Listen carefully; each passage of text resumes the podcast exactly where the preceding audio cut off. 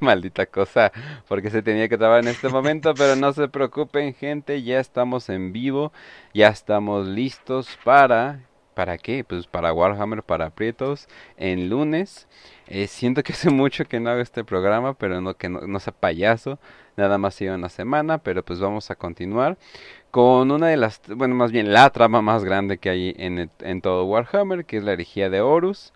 Eh, y pero específicamente nos vamos a enfocar eh, para que ustedes ahí tengan como su guía de libros. En el libro número 19. sí, ¿verdad? 19, ¿verdad? O 18. Sí, 19. Ajá, sí, ajá. En el número en el 19 y usted dice, "No manches, ya se saltaron un chingo." Pero pues no, no, de hecho no nos hemos saltado mucho y muchos de los libros es trasfondo. O sea, para que tú entiendas qué onda con el mundo, se supone que tú debes de saber qué onda con el mundo de solo leyendo las novelas, sin ningún lore extra ni nada por el estilo. Entonces imagínense, pero en, ahora sí que para darle la bienvenida de regreso al programa, ¿cómo estás, Facio? Muy bien, Kench, un saludo a todos los que nos están escuchando, que nos van a escuchar o que ya nos escucharon. Eh, pues vamos a hablar, como bien lo dices, de la 19 novela de la herejía la también llamada La batalla de Calt en español y en inglés No No Fear o No Conocerán el Miedo. Yo hay algo chistoso como que eh, invirtieron los subtítulos y los títulos en español porque en inglés la novela se llama No No Fear, o sea, No Conocerán el Miedo, The Battle of Calt, ¿no? Que es el subtítulo. Y en español la tradujeron como La Batalla de, de Calt y el subtítulo No Conocerán el Miedo. Pero la pueden encontrar de las dos formas, eso es la verdad irrelevante, ¿no? Una novela muy buena, una novela escrita por, pues ya sabemos quién, el mejor de los mejores, eh, la oveja dorada de, Game Workshop, Dan Abnett.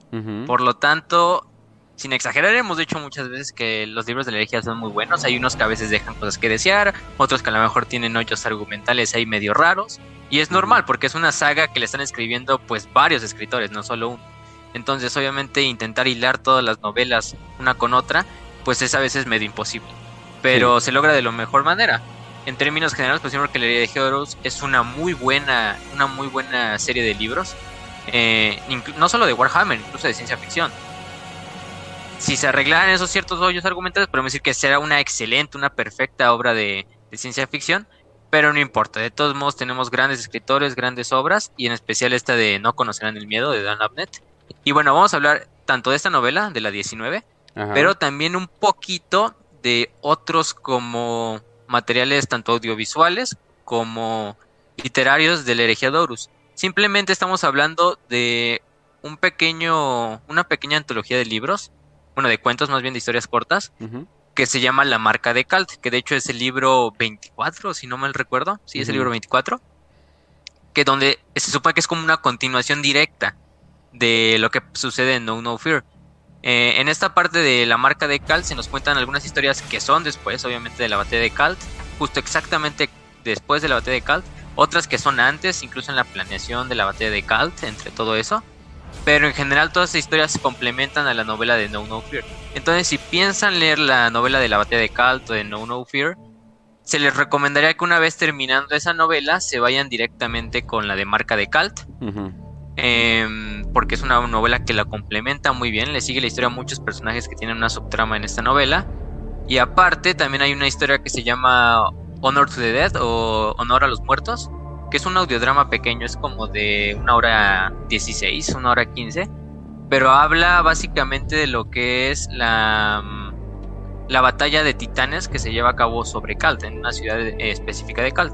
Y aunque no tiene mucho que poner a la historia principal, sí, sí le da algunos detalles muy buenos. Es una historia también escrita por Cap Thorpe en este caso. Eh, y narrada muy bien por los miembros de Games Workshop que tienen para narrar los libros, entre ellos, por ejemplo, el que hace la voz de Grimaldus en Hellreach en el audiolibro, que es reconocidísimo.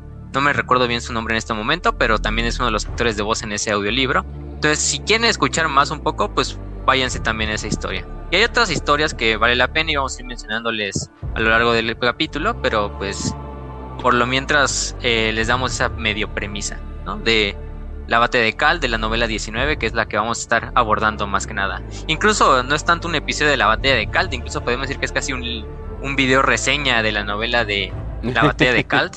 pero de ahí se desprende básicamente todo este evento. Entonces lo podemos hacer todo en un episodio. tanto hablar de la novela como hablar del evento. Entonces, pues, si quieres empezamos. Sí, bueno, vamos a empezar. Más que nada, eh, sí les recomiendo mucho escuchar eh, qué pasó en la herejía antes, pero pues básicamente ocurrió la terrible masacre de Isban o genocidio, no sé, donde de repente todos los leales fueron puestos en, en un lugar y así como que, oiga, no es raro que solamente estamos de, ah, Dios mío, ¿no? Y ocurrió lo que ocurrió. Eh, este Horus se pasó de verga, eh, pero todavía no se sabe abiertamente que Horus está traicionando al imperio. Obviamente están las, por las acciones de Nathaniel Garro y todo eso es la única esperanza que hubieran tenido contra Horus y su herejía. Pero mm, yo creo que más que nada nos vamos a concentrar en dos personas, que sería Lorgar y Robot Gilliman, que también es conocido como el Roberto Guillermo. Roberto Guillermo ya en el fandom hispano. Ajá, exacto. O el Gil también le dicen. El Gil el Gran G, Roberto Guillermo, Guillermito, como quieran decirle. Sí, eh, bueno, más que nada para darles tantito contexto, Lorgar, el primarca religioso, el primarca que esparce la verdad del emperador, no es cierto, ya se volteó hacia el caos, como ya todo mundo sabe, y también empezó a hacer su desmadre, eh, porque eh, más que nada lo que él quiere planear es chingarse a los Ultramarines o tenerlos tan débiles que va a ser cuestión, o sea, va a ser una cuestión muy fácil ganarles, ya que quieran o no, ya aunque les arda o no, los Ultramarines representan una de las mejores fuerzas de todo de todos los Space Marines. Sí, ya sé que les, les dan mucho amor y ya sé que siempre aparecen y todo eso, pero es por algo, o sea, la verdad sí son como que un poquito más chingones de lo que deberían. Obviamente tienen sus fallas, obviamente tienen su... Creo que la única falla es que Games Workshop les da demasiada atención, honestamente. Pero, aparte de todo eso, eh, Lorgar, eh, acá, bueno, bueno, sí, recientemente en la historia sufrió la destrucción total de su planeta Monarquía, ¿verdad? ¿O Monarquía? ¿Monarquía? No. Sí, bueno, básicamente era una monarquía, era una, era una ciudad que en realidad no era de su planeta natal, porque recordamos su planeta natal es Colchis, pero Monarquia era una ciudad que ellos habían hecho en un planeta, no me recuerdo muy bien el nombre del planeta, pero era la ciudad, una ciudad santa para la Legión, una ciudad que ellos habían erigido en nombre del dios emperador, del culto al, al culto imperial, valga la redundancia, em, y que era una afrenta misma a la verdad imperial que el emperador pues, pues decía, ¿no? Predicaba. Eh, en esta parte de la caída de monarquía, recordemos eso, creo que se lleva más que nada en la novela del primer hereje. Sí, por también si la quieren leer, es de Aaron Dembski Bowden, el que por ejemplo escribió Hellbridge, también Señor de la Humanidad, entre muchos otros. Es una novela muy buena también. Eh, habla de la caída de los portadores de la palabra de la Legión 17 desde que en el momento en que es destruida Monarquía es arrasada completamente. El emperador recordemos que utiliza no solo a su flota personal de custodes y su fuerza eh, propia de su primer flota expedicionaria, junto a la bucéfalo y todas sus grandes naves, sino también utiliza como instrumento principal a la treceava legión, que son los Ultramarines. Los Ultramarines que en esa ocasión incluso se llegan a comportar como lo que esperarías de los lobos espaciales o de los devoradores de mundos, así matando civiles, así sin, sin sin ni siquiera preguntar, destruyendo la ciudad, bombardeándola desde órbita, mientras el emperador baja y hace que todos los portadores de la palabra, incluso incluyendo Lorgar, se arrodillen ante él y los obliga a decir casi casi ya no me adoren como un dios. Incluso esa gran frase épica que narra una de las supervivientes de, de Monarquía, que es en ese momento descubrimos que Dios era verdadero y que Dios nos odiaba, ¿no? Entonces... y, bueno, y esto lo saqué de Ark, eh, de Ark, bueno, ya no se llama Ark Warhammer, nada más se llama Ark. Eh, sí, nada más es Ark, pedos con Games Workshop, pero escuché una teoría de él de que él cree que, o sea, Lorgar fue hecho a propósito, o sea, o sea, fue como es a propósito, pero más bien lo quería como para esparcer la verdad imperial no la verdad del dios emperador, que eso, o sea, que es una como verdad imperial pero trastornada a lo que yo creo que por los dioses del caos, a lo que se a lo que se supone que era, pero Pero bueno, entonces eh, sufrieron una gran humillación. No andan en muy buenos términos, definitivamente. Pero ahí es donde empezamos a lo que sería la, historia principal. Ya les dimos el trasfondo. Y créanme que... Bueno, no sé, pero...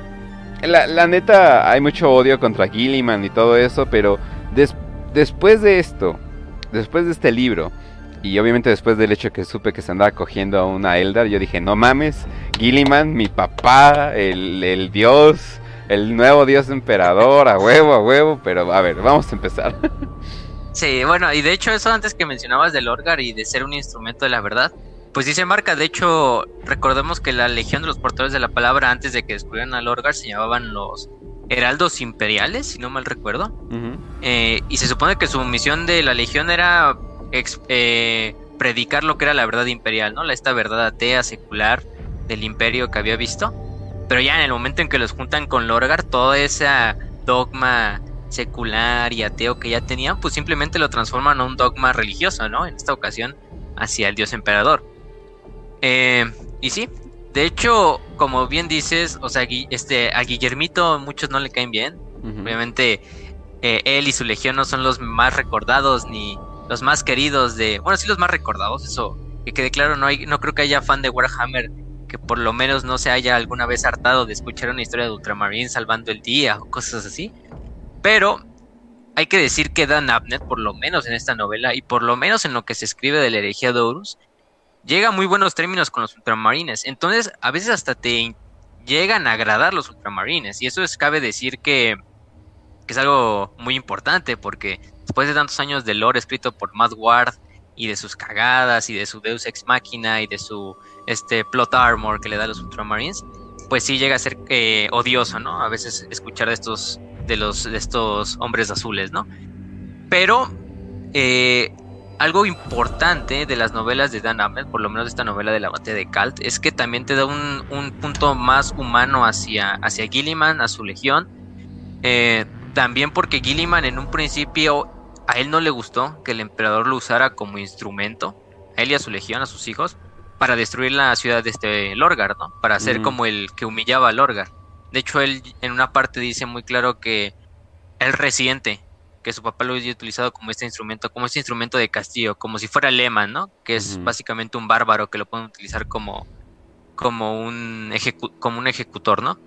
o Angron, que simplemente son descerebrados que corren ahí por el campo de batalla eh, tomándose la sangre de sus enemigos. Y de hecho Gilliman siente que a su legión la utilizaron para darle en su madre a un hermano. Y eso que Lorgar no es uno de los hermanos que le caiga muy bien a él y a otros primarcas. De hecho dice, si yo hubiera sido el emperador o si yo hubiera estado a cargo, yo sabría lo que hubiera hecho con Lorgar. No dice qué, se, sobre, se sobreentiende que a lo mejor lo exiliaría o incluso en situaciones muy extremas llegaría a desaparecerlo como lo hicieron con los otros dos primarcas, pero la verdad es que no nunca dice nada en comparación a eso. Pero también cabe recalcar que este Gilliman le tiene respeto a los portadores de la palabra. Le tiene respeto, sabe que él no son una legión eh, hecha totalmente para la guerra como la suya, como la de Lehman Ross, como los Ángeles Oscuros, quizá como los Devoradores de Mundos. Eh, pero entiende que su propósito va más allá de simplemente ser un soldado, un Astartes que va conquistando planetas por ahí, destruyendo mundos por ahí. Y de hecho es algo que marca muy bien con su legión. Y eso estamos hablando del principio de la novela, ya estamos hablando de la novela. A otra cosa, si no escuchan a Raz es porque aún no llega, va a llegar como en unos 10 minutos, no se preocupen si extrañaban a Raz. Entonces aquí va a estar también en, el programa. Nada más que tuvo ahí un contratiempo y pues va a llegar en unos momentos. Pero siguiendo con la historia, eh, tenemos que Gilliman eh, tiene una idea para sus legionarios, para su legión. Que de hecho cabe recalcar que los ultramarines son la legión más grande durante la herejía. Ya lo hemos dicho, ya lo hemos dicho en los primeros capítulos de la Gran Cruzada, creo que lo dijimos. Que aproximadamente a mitad de la Gran Cruzada, una vez que los Ángeles Oscuros, que los Lobos Espaciales se vieron verdaderamente arruinados durante la batalla contra los Rangdianos, que era una especie alienígena, lo que fueron los ultramarines pasaron a ser la legión más numerosa, la legión con más este, victorias, conquistas, solo por detrás de los Lobos Lunares, que aunque era pequeña, por ser la legión del Señor de la Guerra Horus, pues tenía mucho más misiones, mucho más cosas importantes que hacer, ¿no? Pero los Ultramarines por nada se mantuvieron atrás. Ellos quizá eran una legión todavía más poderosa que la del propio Horus.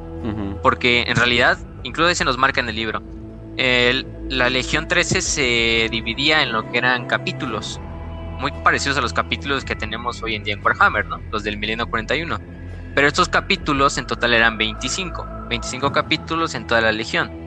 Cada capítulo era compuesto de 10 compañías, que a su vez eran cada compañía de 1000 legionarios eh, entonces tenemos un total de 10.000 legionarios por eh, capítulo. Estamos hablando de 25, son 250.000 astartes.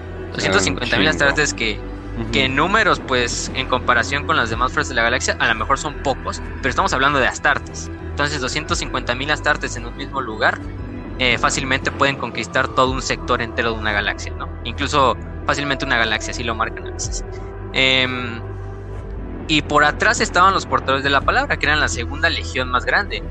Eh, aproximadamente de unos 150 mil, 175 mil, rondando esos números, casi casi a la par de los Ultramarines. Eh, por lo mismo de que los eh, portadores de la palabra tenían un sistema de reclutamiento muy, muy grande. No solo para reclutar marines para la legión, sino también para reclutar como ejércitos de fanáticos que los seguían a donde ellos iban. Entonces como que los portadores de la palabra ya tenían su propio ejército imperial que ellos mismos reclutaban o le decían a las personas primitivas de algunos mundos de cultistas que vengan y únanse al ejército imperial y, un, y sigan a la 17 legión, a la victoria, ¿no? De la Gran Cruzada. Obviamente todo con la fachada ya sabemos qué, ¿no? ya tenían unos nuevos patrones, ya tenían unos nuevos, eh, unos nuevos dioses a los cuales seguir, pero eh, llega este momento en que, mm, vamos a ponerlo así, Horus eh, le ordena directamente a Gilliman y a su legión que se reúnan en el sistema El sistema Calt es un. Bueno, Calt es un planeta del sistema Veridian, de hecho, más bien el sistema es Veridian, eh, en el cual es un planeta agrícola, un planeta bueno, no tan agrícola, es un planeta también industrial. Podemos decir que es un híbrido entre industrial y agrícola. porque mayor eh, parte. No, lo que pasa con Carlos es que solía ser eh, un planeta agrícola, pero creo que la radiación les chingó todo eso, ¿no? Pues bueno, es que aparte de que su estrella era muy grande y de repente expelía como como ondas este radiactivas y electromagnéticas azules pues sí de vez en cuando la gente sí la, gente se tenía que refugiar y todo y entonces la cosecha se hacía más difícil. Y ahí es cuando empezó a cambiar la economía de Calt y se fue transformando en un mundo totalmente industrial un mundo casi al nivel de un mundo forja del Mechanicum. De hecho era uno de los mundos más importantes de ultramar porque Calt era uno de los 500 mundos de ultramar este pequeño imperio que era parte de la legión 13 de los Astartes, que de la cual Gilliman era como el pseudo emperador de Ultramar. Sí. Eh, de hecho, Cal se dice que en el futuro no muy cercano, si seguía el ritmo que seguía, iba a ser uno de los grandes, eh, grandes mundos de Ultramar, junto a Connor, junto a Macra, junto a Samatar, creo que se llama otro de los mundos. Eh, incluso iba a ser añadido a como a la, vamos a poner como al, al la quinteta de grandes mundos de Ultramar, y se le iba a dar incluso un propio gobernador. Porque vamos a decir, Ultramar tenía un sistema de gobernadores muy raro. Gilliman era como el emperador de Ultramar. Aparte de él había como cuatro gobernadores, que eran los cuatro tetrarcas, los tetrarcas. De hecho, si saben algo de historia romana, es básicamente lo que hizo, este, si no mal recuerdo, Diocleciano cuando dividió el imperio en cuatro y a cada uno le daba como un pedazo de, del imperio para gobernarlo y tener mejor este, organización sobre él. Entonces estos tetrarcas manejan uno de los cuatro grandes mundos de, ultramar, ¿no? Junto a Gilliman, obviamente. Estos también son ultramarines. Se les da el título de paladín del primarca y tetrarca de ultramar. Entonces, en el futuro Calt iba a llegar a ese nivel, incluso se iba a considerar poner un pentarca para que fuera, ya fueran cinco y cinco gobernadores que están debajo de Gilliman. Eh, y ese punto que iba Calt también era un gran sistema de, de mm, avanzadilla porque estaba en los límites de Ultramar estaba cerca de la franja que limitaba a Ultramar con lo demás del imperio. Entonces era fácil coordinar un, bastantes fuerzas en ese sistema y enviarlas a una zona en específico. Y aparte Cal tenía grandes este, atracaderos espaciales que eran placas del tamaño continental. De hecho, hay unas placas que se llaman placas supracontinentales en Warhammer, que son como unas placas que flotan sobre los planetas y sirven como hábitats, como ciudades, como puertos, eh, como, un, como, un sol, como un planeta por sí mismo, ¿no? Incluso como una luna. Eh, Cal ya tenía varias de estas que eran más pequeñas que las promedio, pero en el futuro se iban a transformar en placas transcontinentales como las de Terra o como las de McGrath, como las de cualquier otro mundo. Entonces ahí era el mejor puesto para poner a, eh, la flota y juntar a toda la flota y a toda la legión Astartes de la 13 y también a los refuerzos de los portadores de la palabra. Obviamente todo esto ya es un plan con maña, ya sabemos qué está planeando Horus. Esto está pasando casi unas semanas terminando la masacre de Isban, de 5 y la de Isban 3. Entonces la noticia no se ha esparcido porque recordemos Garro, aunque escapó de, de Isban, lo que te cuentan en la novela del escape de la Eisenstein, pues parece que lo lees y parece que sucede en unos días, ¿no? Pero en realidad está sucediendo en meses. Están escapando, viajando por la disformidad, perdiéndose en el espacio hasta que los encuentran los puños imperiales. Y no se llevan meses. En lo que llega la noticia hasta, hasta Malcador en Terra. Entonces no se sabe nada. Y aparte recordemos que el Caos hizo un trato con Horus. En el cual iban a dar libre tránsito a las naves de Horus, de los traidores, por la disformidad mientras que a los leales les iban a intentar impedir con lo que pudieran las comunicaciones, el viaje por la disformidad, hacer que fuera más lento para ellos, etcétera. Entonces, pues obviamente los lealistas no se traían nada. O sea, traían el favor de los dioses del caos. Entonces, eh, cualquier cosa que pasara, definitivamente les iba a ayudar. De hecho, más o menos dan la idea que por eso se perdió el Garro, ¿no? Sí, por eso, porque cuando ellos entran, aparte de que traen un navegante muy jodido que ya va casi muriéndose por las entidades que está intentando batallar en la disformidad. Aparte están pasando al mismo tiempo una tormenta. Y aparte ah. los dioses del caos están como haciendo esto de intentar alentar el viaje para todas las fuerzas leales. y aparte a la nave se le suben demonios, se le acapa el campo Geller, los motores se le apagan. No, o sea, es un desmadre en la vida de la Eisenstein. Eh, es la ley de Murphy en su máxima expresión. Cabrón. Si algo puede salir mal, va a salir peor, ¿no? Bueno, va a salir mal. En este caso, pues recordemos, Gilliman no sospecha nada, su legión no sospecha nada. Ellos, ellos creen que, incluso Gilliman dice, pues yo creo que esta operación nada más es como una forma de, de este de Horus de flexiar, ¿no? O sea, de mostrar los músculos. Eh, de que ahora es señor de la guerra, de que ahora tiene el poder sobre todos sus demás hermanos. Simplemente están mostrando así como su fuerza de, ah, mira cómo estoy moviendo a toda la legión de los Ultramarines, a la legión más grande de todos los Astartes. Le estoy poniendo a mi disposición en un solo sistema, ¿no? En Calt. Pero nada con malicia, ¿no? Gilliman sospecha, pues nada más es una forma de mi hermano de, de poner su autoridad, ¿no? También. Lo entiendo hasta cierto punto. Y de hecho Gilliman es uno de los que básicamente se opuso a que Gilliman fuera, este, mm, digo, a que Horus fuera, ¿cómo se llama? Señor de la guerra. Incluso muchos decían que Gilliman era el mejor para ese puesto. Otros Lion, Dorn, quizás Sanguinius, entre los más, incluso Ferrus, eran los candidatos que más se ponían ahí. La mayoría de su legión obviamente creía que Gilliman era el que necesitaba estar en el puesto de Señor de la Guerra. Pero pues todos, a la mayoría le pareció bien que Horus se quedara con el puesto. No a todos, porque por ejemplo a Perturabo no le gustó. A Angron le desagradó mucho que hubieran puesto a Horus como señor de la guerra, incluso a Angron, que al final del día va a ser uno de los más grandes traidores. Pero, este, por esta parte, estamos viendo que ya están uniendo todas las fuerzas. Los Ultramarines llegan primero, obviamente.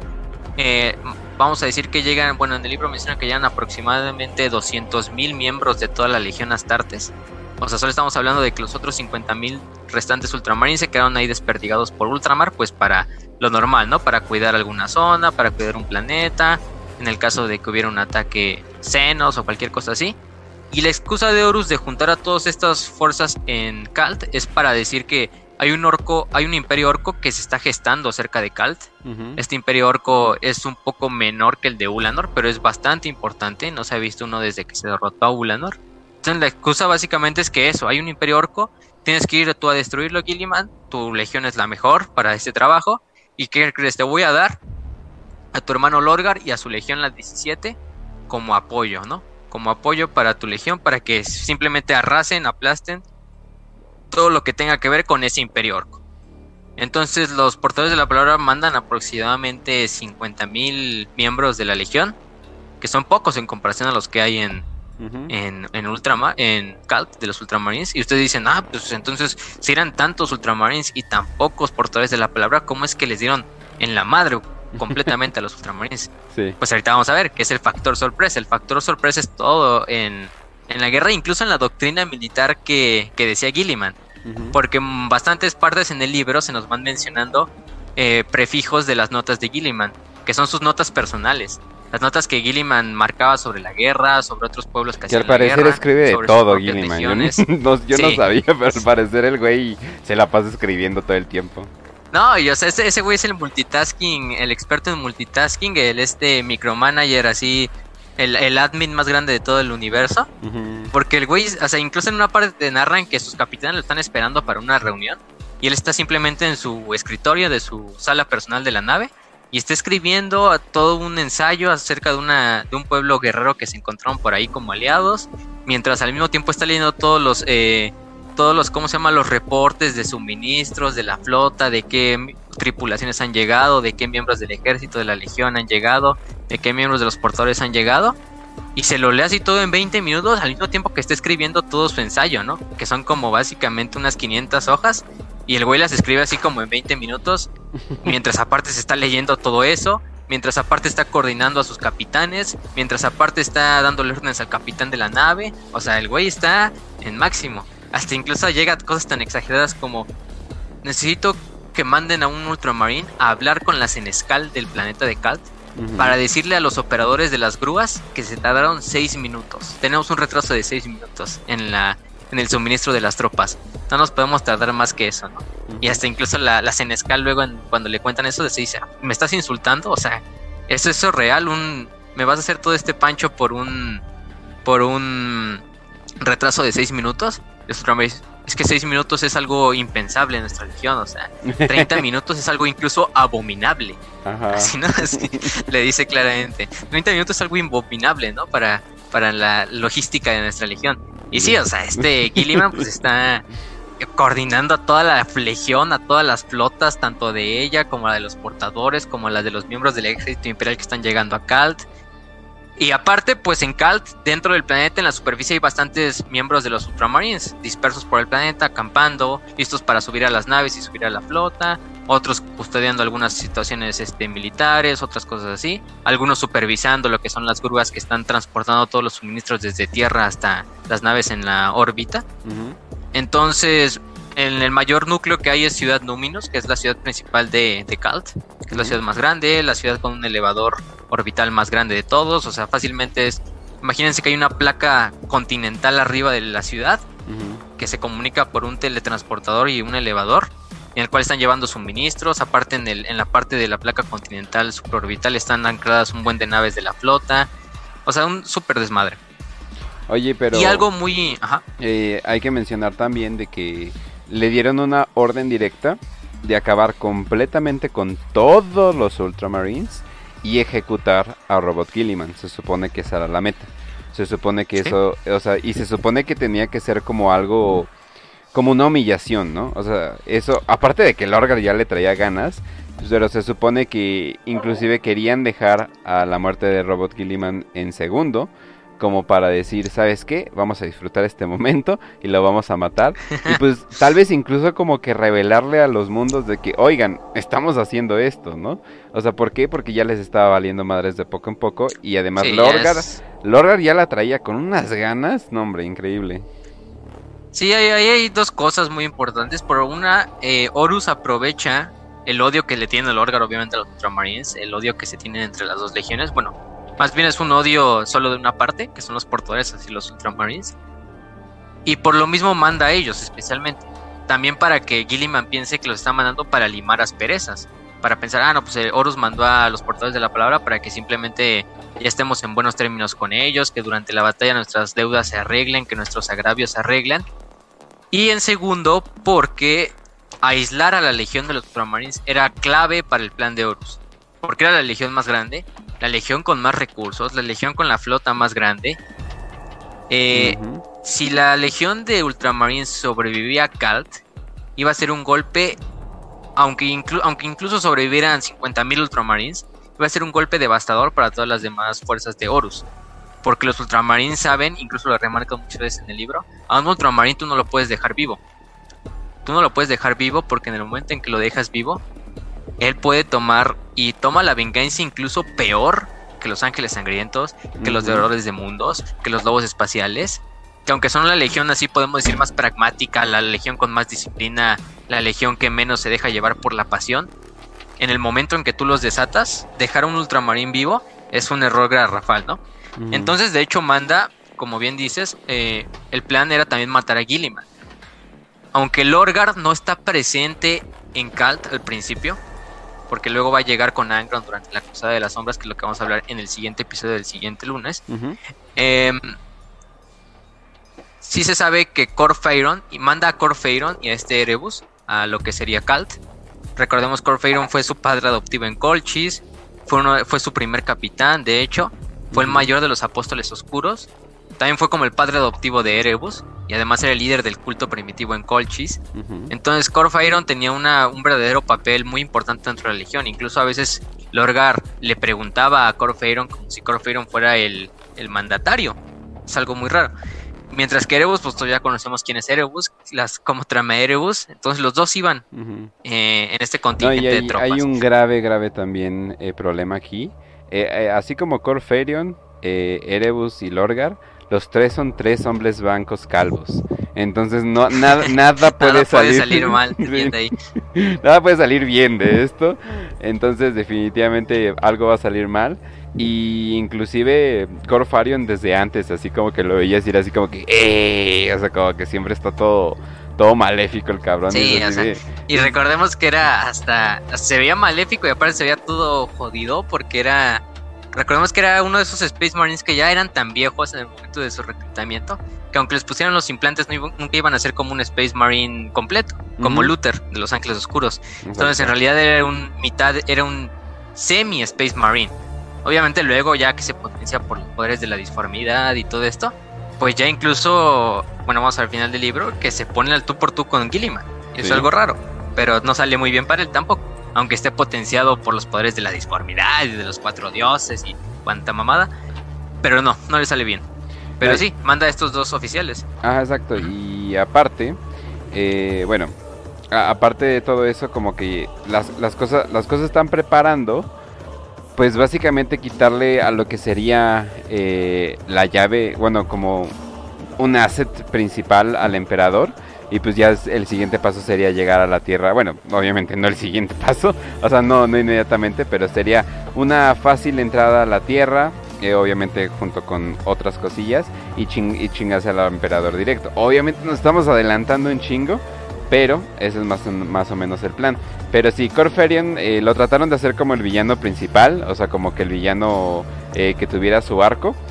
Pero, pero sí, no mames. El güey era un, un, un, literal adorador del caos. No, pero era un literal adorador del caos por quién sabe cuánto tiempo. y le va sí, el güey, o sea... Ya, no se preocupen, ya están curados, eso sí, de seguro. sí, de repente, oye, Lorgar, ¿qué crees? que conozco unos dioses que sí quieren ser adorados. ¿Cómo ves si los vamos a visitar? Exacto. Ah, ya, de ahí se. Y de ahí empezó el desmadre más grande que ha durado 10.000 años. Exacto. Pero. pero sí, este. Otra parte también es que. Como ya dijimos en los capítulos pasados, pues ya aquí están intentando aislar a la legión. Si, si al menos no destruyen a la legión los ultramarines, la van a aislar completamente porque los ultramarines no se van a recuperar de esta ni en 10 milenios posteriores. Porque cuando termine la batalla de Cal, vamos a decir que pierden básicamente 125 mil aproximadamente ultramarines. Es decir, la mitad de la legión en un solo planeta, en 10 horas, en, un solo, en una sola batalla.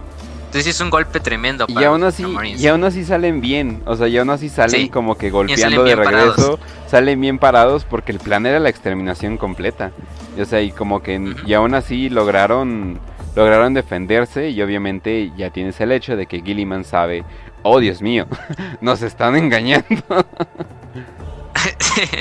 sí, y de hecho, algo muy bonito del libro, de la novela, es que para los que ya han leído o los que la van a leer, al principio sí te sacas como algo de onda cuando le empiezas a leer. Porque de repente ves, o sea, no es como las demás novelas de la herejía de ¿no? De capítulo 1, ¿no? Y ya habla y, y hablan y ya ponen todo en prosa. No, aquí es como, de repente empieza capítulo 1 y de repente marca menos 136.05.07. Y tú sacas, ah, cabrón, ¿qué es eso de marca, no?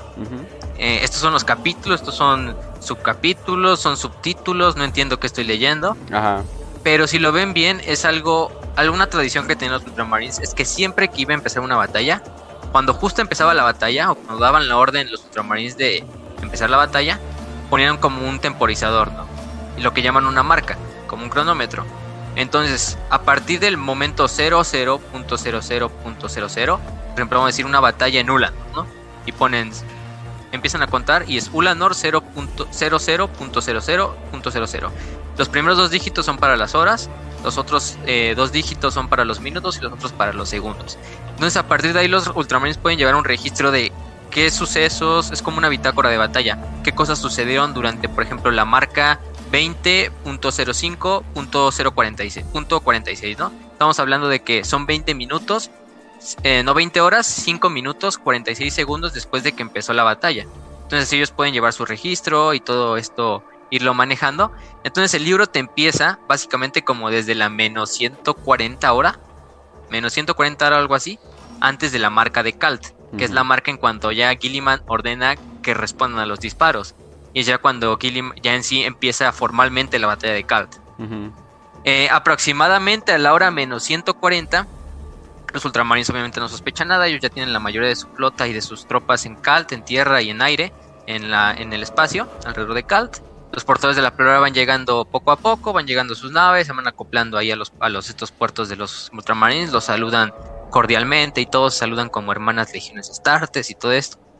Pero más o menos a las 140 un buque carguero que se dirigía hacia Kalt para llevar suministros es de repente secuestrado. No se sabe por quién. Obviamente por portadores de la palabra al principio, pero cuando ya encuentran a la nave, finalmente lo único que se encuentra en la nave es como si toda la carne de los tripulantes de la nave originales se hubiera fusionado en una masa que se pone en el puente de la nave.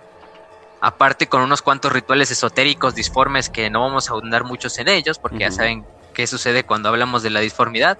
es muy difícil de imaginar, incluso aunque Dan Abnett el intente describir a los demonios. Eh, James Swallow, por ejemplo, en la de Cygnus Prime también intenta explicar mucho de los demonios y de todo lo que significa el caos.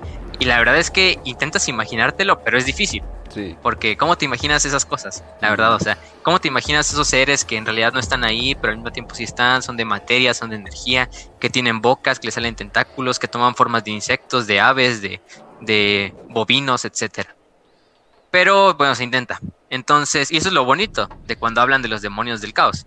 Es obviamente ese tipo de terror cósmico, Lovecraftiano, que a muchos les gusta, en el cual no te puedes imaginar la cosa y eso de no imaginártela es lo que en realidad te da el miedo, de que no puedes comprenderla. Entonces, pues básicamente la campanile, que es esta nave carguera, es secuestrada. Eh, los portadores de la palabra que la tripulan van vestidos con armaduras de Ultramarines, aparte llevan los códigos de autorización de los Ultramarines. Entonces nadie sospecha cuando la nave campanile llega al sistema de Calt. Ella da los códigos normales, todo pasa normal, los sistemas de defensa de Calt pues dicen, nada, pues no hay problema con esto, puedes pasar. La nave ya entra al sistema, se va reuniendo con la demás flota. Eh, mientras tanto, en tierra, eh, los seguidores que van trayendo los portadores de la palabra como fuerzas de ejército, que son humanos normales, que es como su ejército propio.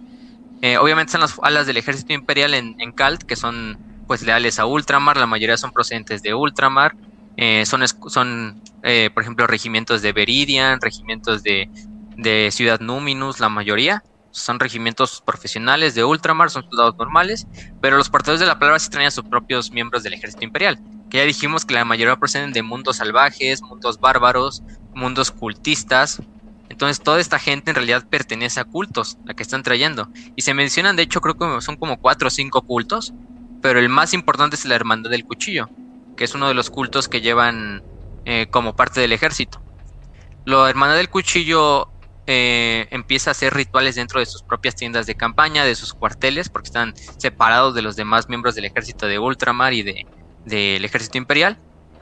Eh, entonces empiezan a hacer, y de hecho también los, los, miembros de Ultramar, los miembros del ejército de Imperial se sacan así como de pedo, pues estos güeyes, ¿por qué están cantando? De repente es noche, o sea, mañana nos tenemos que ir todos en nave hacia para pelear con los orcos y estos güeyes cantando en la noche, gritando en una cacofonía que ni siquiera tiene sentido.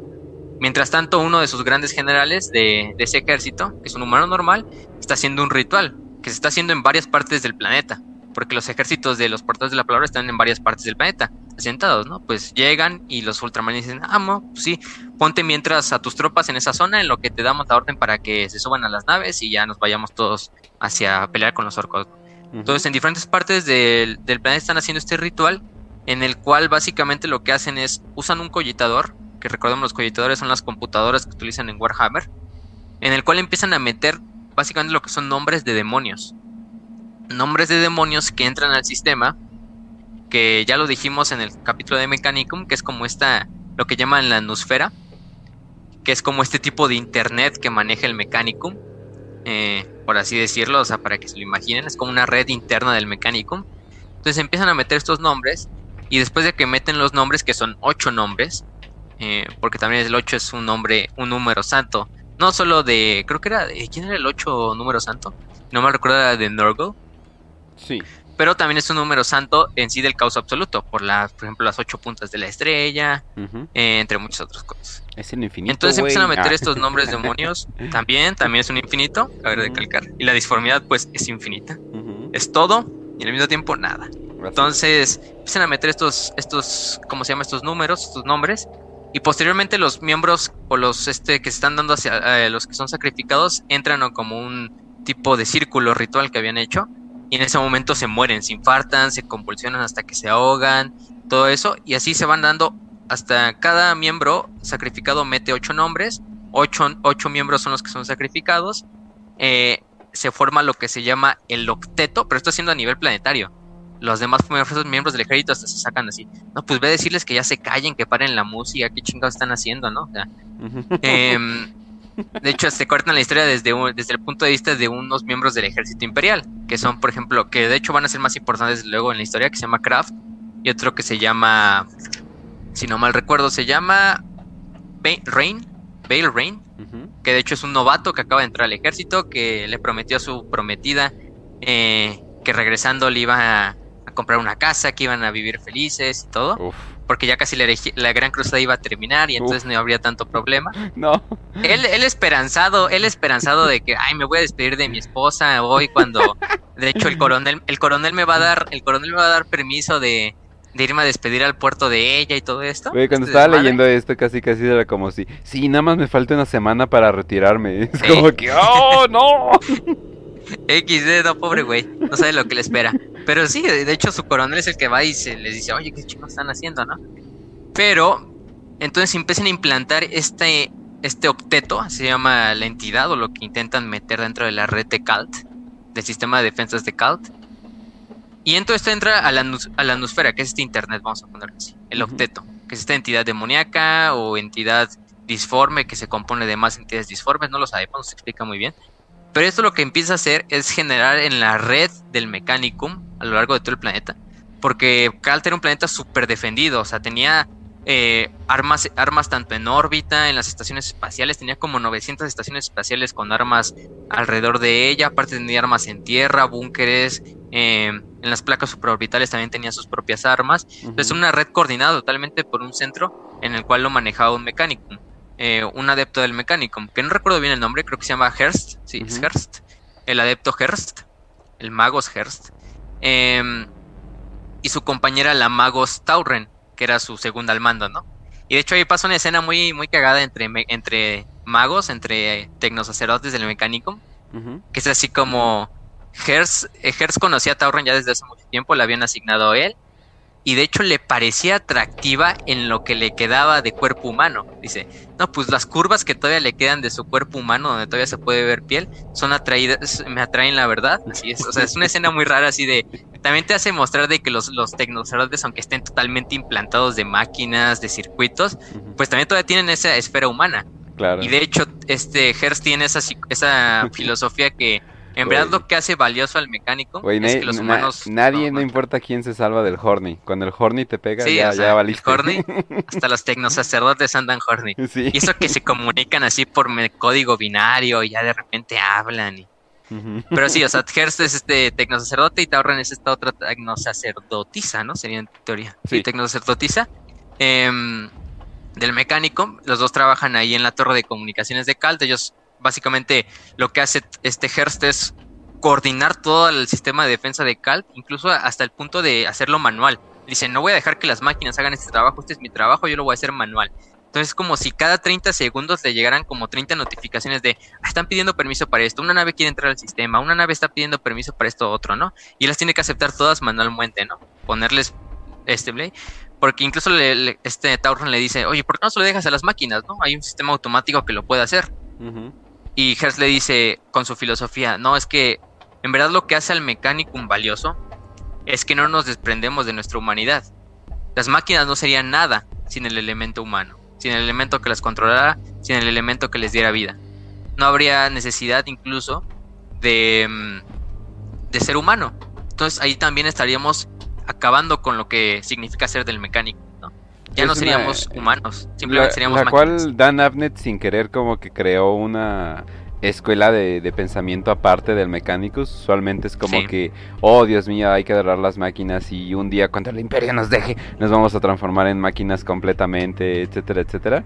Y pero eh, como que agarró la idea totalmente contraria como una supremacía humana, pero diciendo de que gracias a los humanos las máquinas existen, ¿no? O sea, como que con ese pensamiento y así de, órale, creo que Dan Abnett creó una escuela de pensamiento sin querer. Sí, de hecho, no, sí, Hearst lo ves y por ejemplo hay otros miembros del mecánico que salen otras novelas que ni escribió este Abnett, pero ahí tienen como la misma filosofía. Por ejemplo, incluso Cole Incluso, por ejemplo, está la señora de Ciudad Magma, que se me olvidó su nombre, que es la que hablamos en el capítulo de Mechanicum, también tiene una filosofía parecida. Eh, también no ser tan dogmático, como lo decía ella. Y eso es lo que, de hecho, es importante de Hearst. Pero de repente Hearst empieza a dar cuenta que hay como un código basura que está infiltrando el sistema de, navegación de todo CALT, de la red de armas. Es como básicamente lo que pasa cuando tu teléfono este, almacena el caché, ¿no? Y no lo borras, ¿no? De que se empieza a alentar, de que el teléfono se empieza a trabar y le tienes que depurarlo, ¿no? Constantemente del caché y de la memoria en caché para que pues tampoco el teléfono valga madres. Y es algo que lo que está pasando con el scrap code, que es como el código chatarra.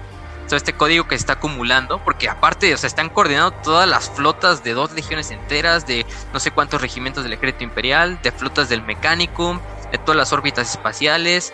O sea, es un súper desmadre logístico.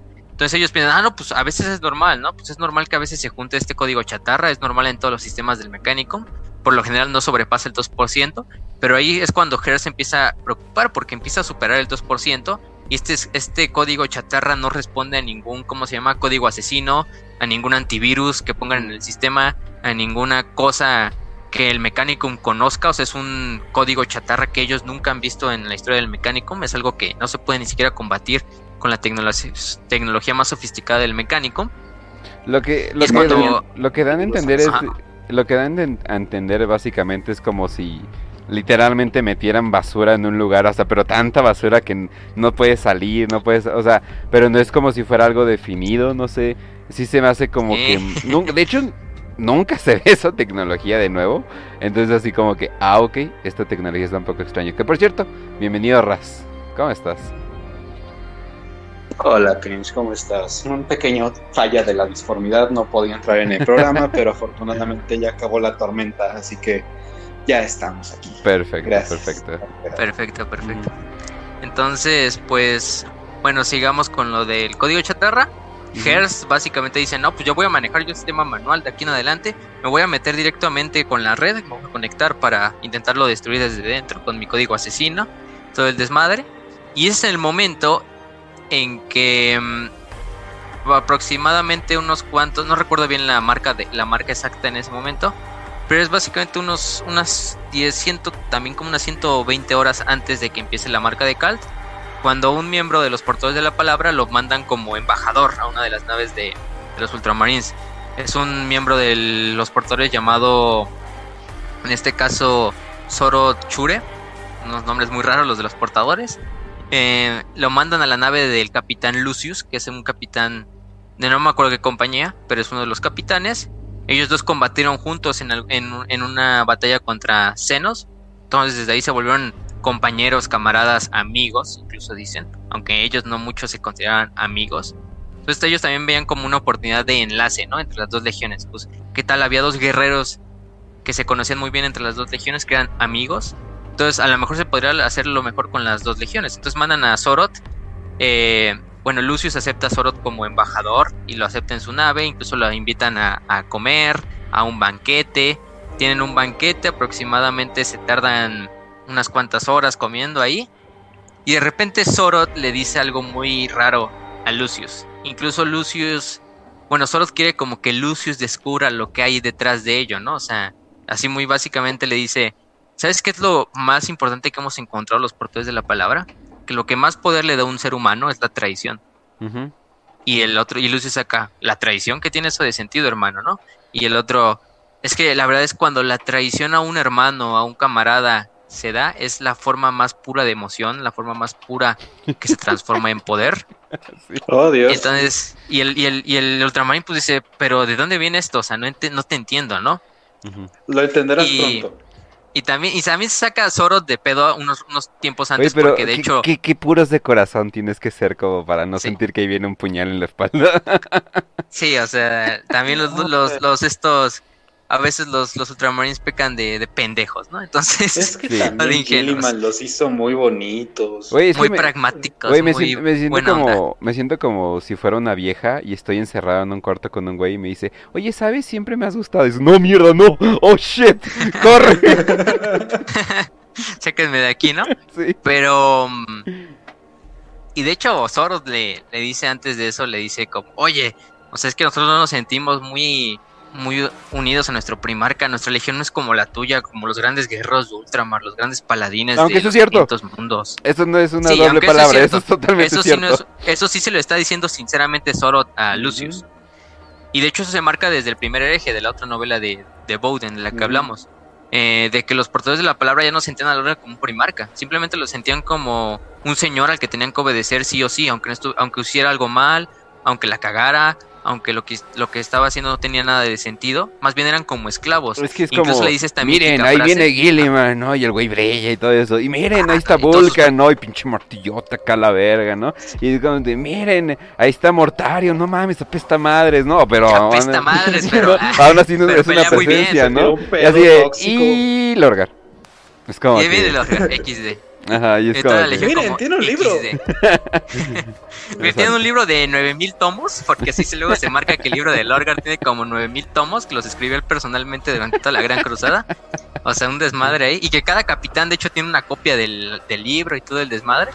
Y que los portadores de la palabra a cualquier escriba que se equivoque transcribiendo incluso una coma o una, un acento en la cuando transcriben el libro, lo ejecutan y lo, lo sacrifican en ritual y todo el desmadre. O sea, ya ves que son muy extremos también los portadores. Y de hecho le da la frase muy épica este Sorot a Lucius de ya no somos los portadores de la palabra, sino somos los portadores del Orgar. Ya no cargamos con la doctrina, ¿no? Sino somos únicamente los que llevan al Orgar en sus espaldas. Entonces cargamos con el peso del Orgar. E, es que fíjate que aquí hay como que una, una filosofía y sobre todo, eh, no sé exactamente en qué parte estamos porque acabo de entrar al programa. Sí. Pero, al menos lo que sé de eh, la batalla de Kalt es que enfrenta a las dos legiones más humanas. Porque Gilliman y Lorgar comprendían que los Astartes no eran solamente máquinas de guerra, sino que intentan educarlos, intentan darles una enseñanza de humanidad, de eh, a, los ultramarines los intentan hacer administradores, políticos, eh, eh, diplomáticos incluso, para que puedan ser algo más cuando acabe la Gran Cruzada, para que ellos puedan dedicar su vida al servicio del imperio. Y Lorgar les enseña justamente cómo que haya algo por encima de ellos, aunque sean astartes, sigue existiendo un dios, sigue existiendo una deidad, algo supremo para seguir. Y no sé, es como que al menos la batalla de Kald representa justamente cómo eso se va fragmentando poco a poco y las dos legiones se van haciendo cada vez menos humanas a través de ese de esa disputa que existe entre los ultramarines por todo lo que pasa en esta batalla que que pues bueno, no sé en qué parte estamos, no quiero dar spoilers. estamos en la parte, pues, lo del banquete de Soros, mejor vamos a continuarle ahí y ahorita, y ahorita le metemos a lo demás, pero sí lo que dice Raz es súper, súper así poético, porque sí, o sea, Básicamente estamos viendo las dos eh, legiones que más basan su, su doctrina en qué van a hacer después de la Gran Cruzada, Sí. qué van a lograr después. Unos a lo mejor como miembros de una doctrina religiosa, como los proclamadores de una verdad imperial, o quizá de un culto, ya sabemos quién. Otros em, como los artistas, como los diplomáticos, como los líderes políticos de decir, los mundos de, de, de Ultramar. Incluso Gilliman le promete cuando acabe la Gran Cruzada, cada legionario de mi legión va a ser el gobernador de su propio planeta. Porque qué mejor aprovechar un, su- un superhumano para que gobierne un planeta, ¿no? O sea, ¿quién mejor que él? En teoría, ya sabemos que eso en teoría, ¿no? De hecho, es algo que se llama mucho los Ultramarines. Siempre utilizan esta frase de en teoría y en práctica, ¿no? Que lo utilizan mucho en la novela. Que, por ejemplo, hay dos sargentos, este, hay un sargento interrogando a uno de los novatos de los Ultramarines, le dice, ¿qué haces cuando te enfrentas a un orco, no? Y el novato dice, en teoría tendría que usar Volter, disparar a, a- a este, a lo que sería cabeza, eh, torso y piernas, ¿no?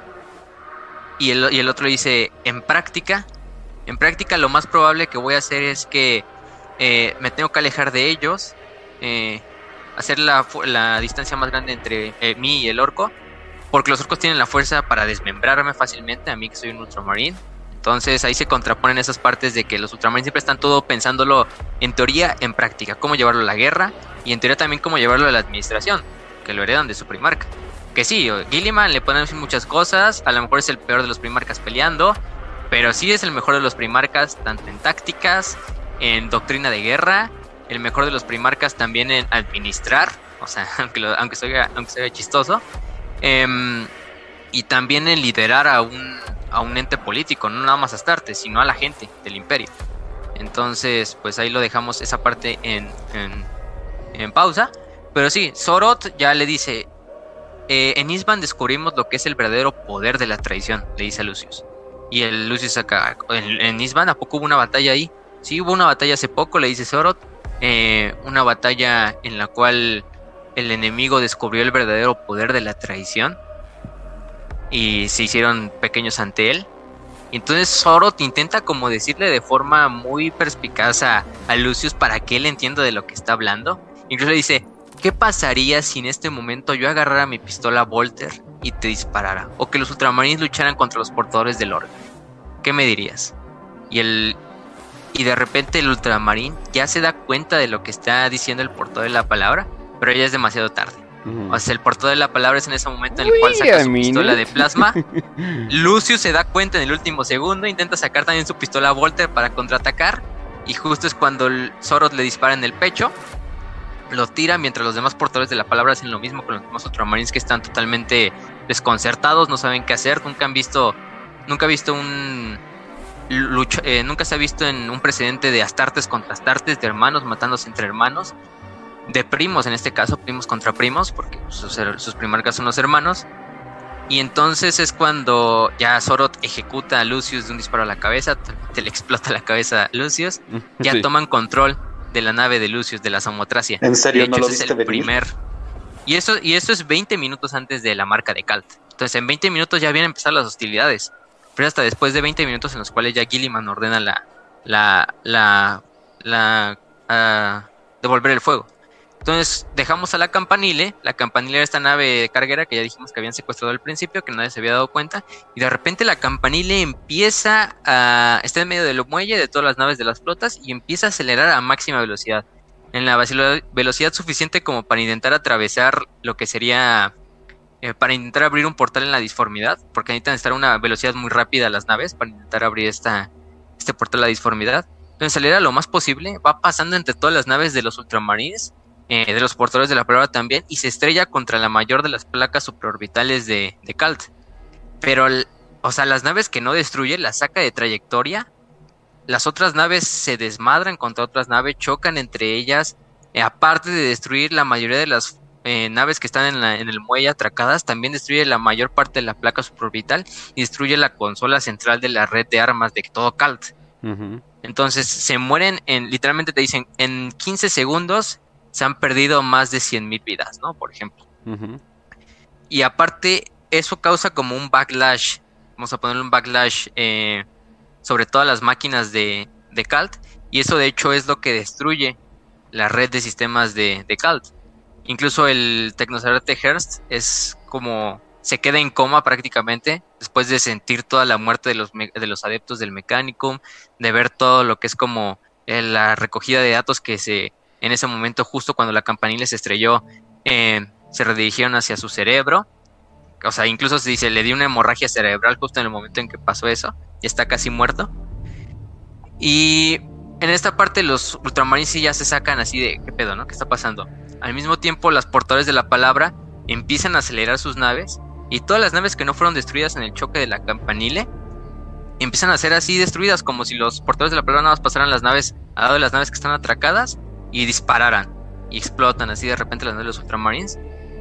Y pues ahí sí se empieza a desconcertar toda la legión. Eh, mientras tanto, eh, en tierra también se dan cuenta que aparte de la explosión que se da en el cielo, que se puede ver como una nueva estrella, incluso lo marcan en el libro, empiezan a caer naves. Hay una nave que no me recuerdo el nombre, creo que era Artodamicus, un, un nombre así medio raro. Empieza a caer sobre Kalt porque se liberó del muelle y como no tenía los motores encendidos empezó a caer sobre el planeta. Y es una nave que estamos hablando de una nave de, creo que son 12, 15 kilómetros de largo. No es una nave pequeña para nada. Y empieza a caer al planeta como un pequeño meteorito. Pero hasta el punto de en que llega a haber momentos en que la nave, la popa de la nave incluso tapa el sol, tapa el horizonte del planeta y cae sobre el planeta enteramente.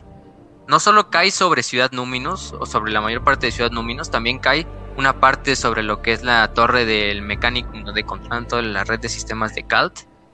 Em, por otra parte, también lo que pasa es que em, Tauren, la otra tecnosacerdotisa, de tomar el control. Bueno, intenta ver, intentar sacar a Hertz de la comunicación con la, con la red. Intenta cortar los cables. Se encuentra con un miembro de los Skitari llamado Aruk, que era un, un general Skitari. Intentan sacar al tecnosacerdote, pero ya es demasiado tarde. El tecnosacerdote muere en los brazos de Tauren. Le da las últimas indicaciones de que ella tome el mando, de que ella busque lo que es un motor de comunicaciones en la. en cómo se llama, en un pequeño palacio del gobernador que se encontraba en las afueras de la ciudad. Entonces, este es cuando Gilliman ya empieza a ver todo el desmadre desde su nave, que es la Honor de McCrack Em, la nave más grande de la flota es una nave clase Gloriana. Estamos hablando de una nave de, creo que son 28 kilómetros de largo. Una nave de las más poderosas de toda la historia del Imperio. Solo rivalizada quizá por el eh, Vengeful Spirit de, de Abaddon y de Horus, pero por muy pocas.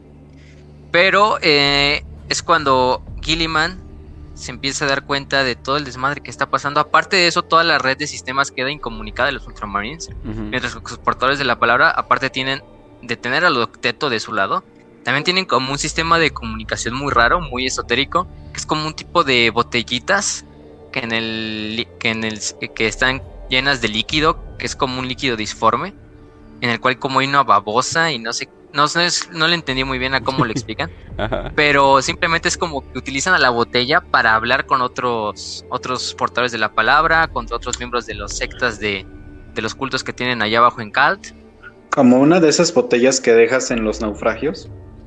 Algo así. Pero que se comunica a través de una babosa instantáneamente. Entonces, está, está muy raro. Aparte de eso, Gillivan dice, comunícame con Lorgar en este preciso momento, ¿no? Ya se había comunicado con Lorgar antes y era simplemente así para, como, ah, hermano, ¿cómo estás, no? ¿Cómo vamos a coordinar este desmadre y todo esto, no? Hola, hermano, ¿cómo estás? ¿Cómo has estado? Yo muy bien, ¿eh? Oye, ¿te acuerdas de lo de monarquía? Lo siento mucho, no fue mi intención. Te quiero. Exactamente. Y nada, y o sea, Largar hasta. Porque Largar va acompañado de sus capitanes, de Corfeiron, de Erebus, de Argeltal. Ah, no, de Argeltal no. Eh, no, creo que sí Argeltal. Bueno, pero van la mayoría de sus capitanes importantes. Eh, de Holbetot, que es otro importante. Y le dice: pero antes de eso, de que sucediera el ataque de la campanil, el Gilliman dice, oye, creo que hay un código corrupto, porque ya se lo habían comunicado desde tierra, que había como un código corrupto dentro del sistema, que el mecánico está intentando reparar. Y le dice, le dice muy sutilmente Gilliman, a lo mejor fue algo que trajeron, no sé, o sea, y dice como, a lo mejor era como un, utiliza la analogía de como un percebe que está anclado a una nave, eh, o un barco, Entonces, a lo mejor, no se pelean contra una especie de senos y ellos tenían un virus y se. Pegó a sus naves y lo trajeron por acá por accidente. Pero Gilliman sin intención mala, ¿no? O sea, sí, nada más de diciéndole, ah, pues para que estés enterado, ¿no? O quizá es propio de Calto, quizá es de los No, senos. y sí la, todo sí la sudó, ¿eh? O sea, sí la sudó así de, uy, uy, uy, espera, ¿qué, qué está diciendo, no? Y ya luego así de, pero sí, Sí. nada más, Ajá. no, nada más para que sepas. Ah, ok. No, Mira, y, hermano, aparte, y es yo te cuando... quiero, tengo que serte Ajá. honesto. Tengo que serte honesto, hermano. Eh, creo que estoy recibiendo una señal muy extraña de tus naves. Eh, también hay un humo muy extraño, como que alrededor, como una aura extraña, como si estuvieran pasando ciertos destellos. No creo que estés haciendo una de esas locuras de invocar a un demonio para que se rompan todas las comunicaciones. Bueno, solamente quería decírtelo. Te quiero mucho, hermano. Sí, como que ¿por qué se escuchan cantos en tu, en las comunicaciones de tus naves, no? ¿Y por qué, y por qué se ven sombras cuando te telecomunicas conmigo detrás de ti, no? Y sí, de hecho se ven sombras y clima, así no les toma importancia al principio, o sea, simplemente piensa que son sombras como del holograma o cosas así, pero se ven sombras, incluso llega a decir como que se ven ojos o formas parecidas a ojos y bocas, pero pues, eh, es pinche estática, ¿no? Y, pero Lorca incluso que, de- eh, en ese momento se emputa y le dice, ay, ¿cómo puedes decir que nuestra legión trajo eso después de lo que hiciste en Monarquia? Y Gilliam así como, no, yo no quise decir eso, ¿no? Tienes razón. ¿Por qué te pones siento, así? No fue mi intención. Ajá, no fue mi intención, ¿por qué te pones así? Y el Lorgar, ah, está bro- estoy bromeando, hermano, eh, no te creas, ¿no? O sea, hasta, hasta, hasta el güey es, es cagado en esa parte. Pero ya después de que Gilliman ya razona y hace todo este desmadre, porque al principio piensan que es un ataque de los orcos, ¿no? Y que a lo mejor los orcos descubrieron que los ultramarines estaban metiéndose ahí, y los orcos hicieron un pinche ataque de sorpresa. Usando la lógica, no es como muy eh, lógico, valga la redundancia, porque los orcos haciendo un ataque sorpresa o utilizando y secuestrando una nave es muy raro. Ujú. O sea, sí lo hacen, pero literalmente ellos ponen el radio, "Hey, hemos capturado una de tus naves, humanos, ¿no? Vengan a nosotros. y Güey, no, Avalon, no haría nada no así de... mames, Avalon en el chat dijo lo mejor, pero no le di importancia. Clásico, clásico de las creepypastas, así de que vi una sombra y una tipa me estaba viendo en el bosque, pero no le di importancia. No le di importancia. Pensé que era solo mi Yo- yo me cansancio de estas la- largas la jornadas de escena- trabajo. Yo me imagino la escena anterior de, oye, Gilliman, eh, mi señor Primarca, creo que los portadores de, las pala- de la palabra nos quieren traicionar, nos, han, nos están atacando. Mm. Esa mamá. Del... Así me lo imagino. Pero sí, o sea, a él le hacemos un meme también. Con- ya me imaginé con el, con el pelo de Gilliman. Pero Ajá. al niñito así. Este, pero por otra parte, ya luego ya de que Gilliman se da cuenta, así, al principio piensa Gilliman, ah, no, ¿por qué están disparando los portadores de la palabra? Quizás es un accidente, quizás sus naves están tomando medidas preventivas, a lo mejor se espantaron por el ataque, o bueno, están haciendo como medidas preventivas para evitar que los orcos agarren arma- eh, naves de los Space Marines. Pero ya al final dice, no, esto no tiene nada de lógica, porque también se da cuenta de que las naves de los portadores de la palabra ya tienen los motores encendidos, los escudos activados, las armas totalmente puestas eh, recargadas. Todo esto ya era algo deliberativo, ya era algo que se tenía con, incluso lo marca Gilliman, con una eh, premalicia, eh, pre- o una malicia premeditada más bien. Entonces dice, no, pues esto ya es un desmadre. Al, y al principio le manda un mensaje a, le dice a su, a su comandante, no, pues quiero que mandes este mensaje a todas las flotas de Lorgar, diciéndole, hermano Lorgar, si esto fue un accidente, permítenos, este, permite dialogarlo, dile a tus naves que cesen el fuego y a tus hombres que cesen el fuego contra nuestras unidades y todo el desmadre, y le dice, repítelo en bucle. Y en ese momento es cuando se entrevista con Lorgar otra vez. Y Lorgar así simplemente le dice, para tus, le dice este el Gilliman, para tus naves, para tus guerreros, todo este desmadre. En el nombre de nuestro padre, eh, ¿por qué estás haciendo esto? Y de repente Lorgar no le dice como, yo ya soy huérfano, ¿no? Algo así. Y que se descomunica. Y en ese momento ya es cuando empieza a haber sombras en la telecomunicación de, de Lorgar y ese desmadre. Y es Oh, cuando- Entonces era por eso. Oh. ¡Defiéndense! Sí, y ya es cuando dice, pues esto ya, de este desmadre ya está, esto ya es verdadero. En este momento declaro la marca 000, que empieza la marca de Calt. Entonces, y aparte dice, quita el mensaje de bucle que te mandé ante- anteriormente, le dice al capitán, ahora pon este. Lorgar, tú y tus malditos guerreros donde quiera que se encuentren, casi casi les dice así. Eh, primero, ya el mensaje anterior de tregua ya no es factible. Te buscaré a ti, te mataré y a todos los hijos de puta, casi casi de tus guerreros. Eh, prepárate, porque ahí voy, ¿no? no se lo dice así como tal, pero algo muy parecido. Y, es cuando Gilliman, y es cuando Gilliman le dice, repite en bucle. sí, el, blog, el blog del primarca.com. Está así puro descabezado, puro, puro portador de la palabra descabezado. Sí. Pero este al rato le subo la captura de lo que dice en sí Gilliman. Pero eso, la verdad es un, son esas veces que dices, ay, el Gilliman ya, ya sacó los huevos, ¿no? Ya por fin se puso los pantalones, ya dijo, aquí nos vamos a romper la madre y si quieres, pues nos vemos a las 3 de la tarde afuera del recreo, ¿no? Sí. Eh, entonces, ya dice una última comunicación con Lorgar. Y en ese momento es cuando Lorgar se comunica con Gilliman totalmente ya la comunicación incluso ya no parece que es un holograma, parece que es real, como si hubiera también una neblina atrás de los capitanes y los propios capitanes ya no parecen capitanes sino otras este, bestias que tienen formas diferentes. Incluso el propio Lorgar ya no tiene forma. Y es cuando y casi casi se pelean como, como dijimos, o sea, de que están peleándose por los terrenos de, de la herencia, el, el Gilliman y Lorgar así, estás desvariando, cabrón, ¿cómo te atreves a decir eso? Y Lorgar, este, tú no lo entiendes, Gilliman. Así, Gilliman, este, Lorgar hablando así bien tranquilo, ¿no? Tú no lo entiendes, Gilliman. ellos tienen algo mejor preparado para nosotros. Horus es el que va a guiar el camino. Y el otro, estás desvariando, cabrón. ¿Estás drogado? ¿Estás loco? así le dice ¿estás drogado, Lorgar? Y, y Lorgar, probablemente sí, pero también lo que estoy diciendo es verdad. Entonces Lorgar ya eh, corta las comunicaciones completamente con Gilliman y le dice, ah, eh, también le dice, Gilliman, tú y tu orgullosa legión nunca entendieron. Si no lo sirvieron para una cosa y era para la guerra, no sirvieron nunca para ver lo que reside más allá de la metafísica, del simple mundo real que vemos a nuestro alrededor y cosas así. Entonces ya de repente se quita la comunicación. Bueno, Gilliman sigue viendo al Lorgar, sigue viendo la cosa que es Lorgar, que toma la silueta del Lorgar y empieza a tomar una forma que es diferente a la del Orgar. Le empiezan a salir cuernos, o sea, pezuñas a la silueta del Orgar. Y dice, ya corta esta comunicación, ya basta de estos juegos de niños, ¿no? De estas ilusiones senos o de estas cosas, ¿no? Y de repente el oficial de comunicaciones, oye, eh, señor Primarca, la comunicación ya terminó hace eh, un minuto. Y de repente Gillian se casi, ¿qué chingados? Y entonces lo que estoy viendo enfrente de mí, que es? Y nada más la bestia empieza como a eh, bufar y de repente es cuando el puente empieza a sangrar de las ventanas y de repente el puente explota, el puente de la nave explota completamente. Gilliman sale disparado eh, al espacio y no sé, la verdad, por lo que son casi como 10 horas de la batalla, en lo que está ahí afuera del espacio.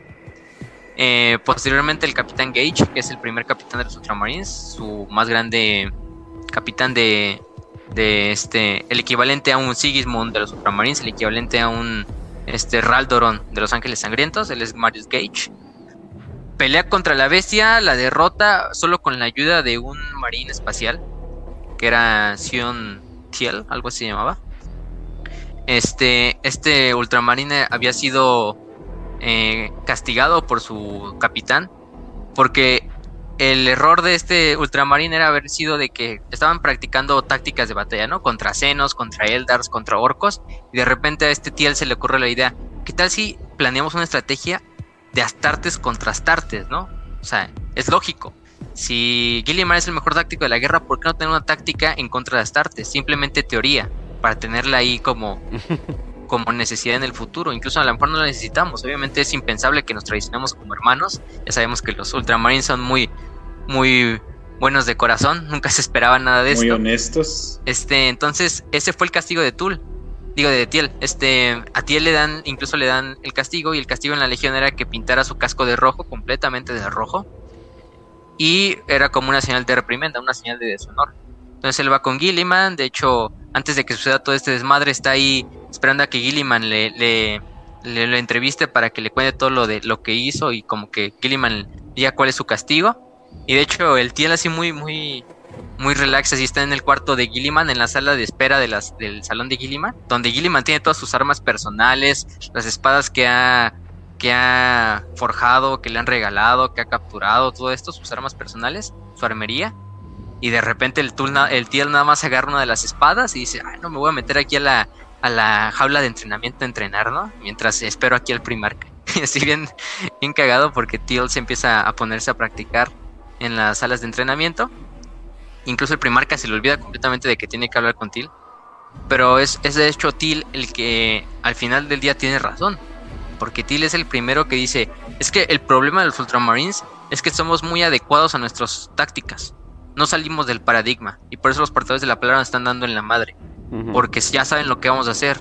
Los escritos de Gilliman son reconocidos en todo el imperio. No hay nadie que no sepa de los escritos de Gilliman. Esos escritos a futuro se van a convertir en el Codex Astartes. Eso, eso que quede en un paréntesis, de hecho. Sí. Em, entonces, tenemos que dejar de ser pragmáticos, tenemos que entrar un poco más ortodoxos. Los portadores de la palabra saben que esa es nuestra debilidad, que es nuestra debilidad más grande, que siempre lo vamos a hacer de la manera en la que lo haría un ultramarín. Pensamos como un ultramarín, debemos de dejar de pensar como ultramarines por el momento. También debemos de dejar llevarnos por la pasión de la batalla, por la venganza en parte, porque si no vamos a terminar, aunque peleamos con el honor, con la disciplina, eso no va a servir en una guerra. Aquí tenemos que eh, dejar todo, tenemos que dejar todo lo que llamaba a ser ultramarín y luchar como ameriten las consecuencias. No podemos luchar como lo hemos hecho durante todos estos años contra entidades que no conocemos, contra formas, eh, incluso la llaman senos de la disformidad que salieron con los portadores. Incluso Tiel es de los primeros que utiliza la palabra demonio, eh, porque no hay otra forma de explicar eso, básicamente. No podemos pelear contra estas entidades, contra estos demonios de esta forma en que lo que los hemos hecho durante eh, siglos. Tenemos que improvisar, ¿no? Tenemos que salir del paradigma de ser ultramarino. Todo esto lo empieza a hacer durante toda la durante toda la batalla, no solo Til, sino la mayoría de los ultramarines que también están atrapados en tierra. Y vamos a dejar la, historia de Til un poquito ahí en coma y la de la nave de, este... Mm, de ¿Cómo se llama? De... Mm, de Gilliman. Y vamos a hablar un poquito de la historia de Remus Ventanus. O sea, Remus es en parte Remus es uno de los más importantes de la novela. Incluso yo diría que segundo a Gilliman y a lo mejor junto a Til son los protagonistas de la novela. Tanto Ventanus como Til son los protagonistas en parte, junto a Gilliman, obviamente. Eh, porque la mayoría de la novela se ve desde los ojos de Ventanus. Ventanus está en, tierra. De hecho, fue, a él fue el que mandaron a la misión esta de decirle al Senescal y a los eh, oficiales del puerto así de que se apuraran porque llevaban ese retraso de seis minutos que era imperdonable para la logística ultramarine. Y justo es en ese momento en cual de repente él está junto a la Senescal, que es una mujer pues normal, una mujer eh, humana. Y de repente ven cómo es destruida la estación espacial en, el cielo. Empiezan a caer las naves, ellos se refugian de la forma más grande posible. Se refugian contra, junto a bastantes supervivientes, ultramarines y humanos también. Ven a bastantes ultramarines que ya, ya hacen muertos en las zonas de embarque. Ellos no se lo esperaban, incluso dice, estos, estos ultramarines murieron sin pelear ellos no se esperaban lo que hicieron el ataque, porque muchos ultramarines simplemente estaban ahí y los portadores de la palabra estaban ahí como apoyo y justo cuando se da la orden o cuando los portadores de la palabra saben que es el momento para atacar, fusilan ya sea humanos, civiles, eh, ultramarines, eh, miembros del ejército.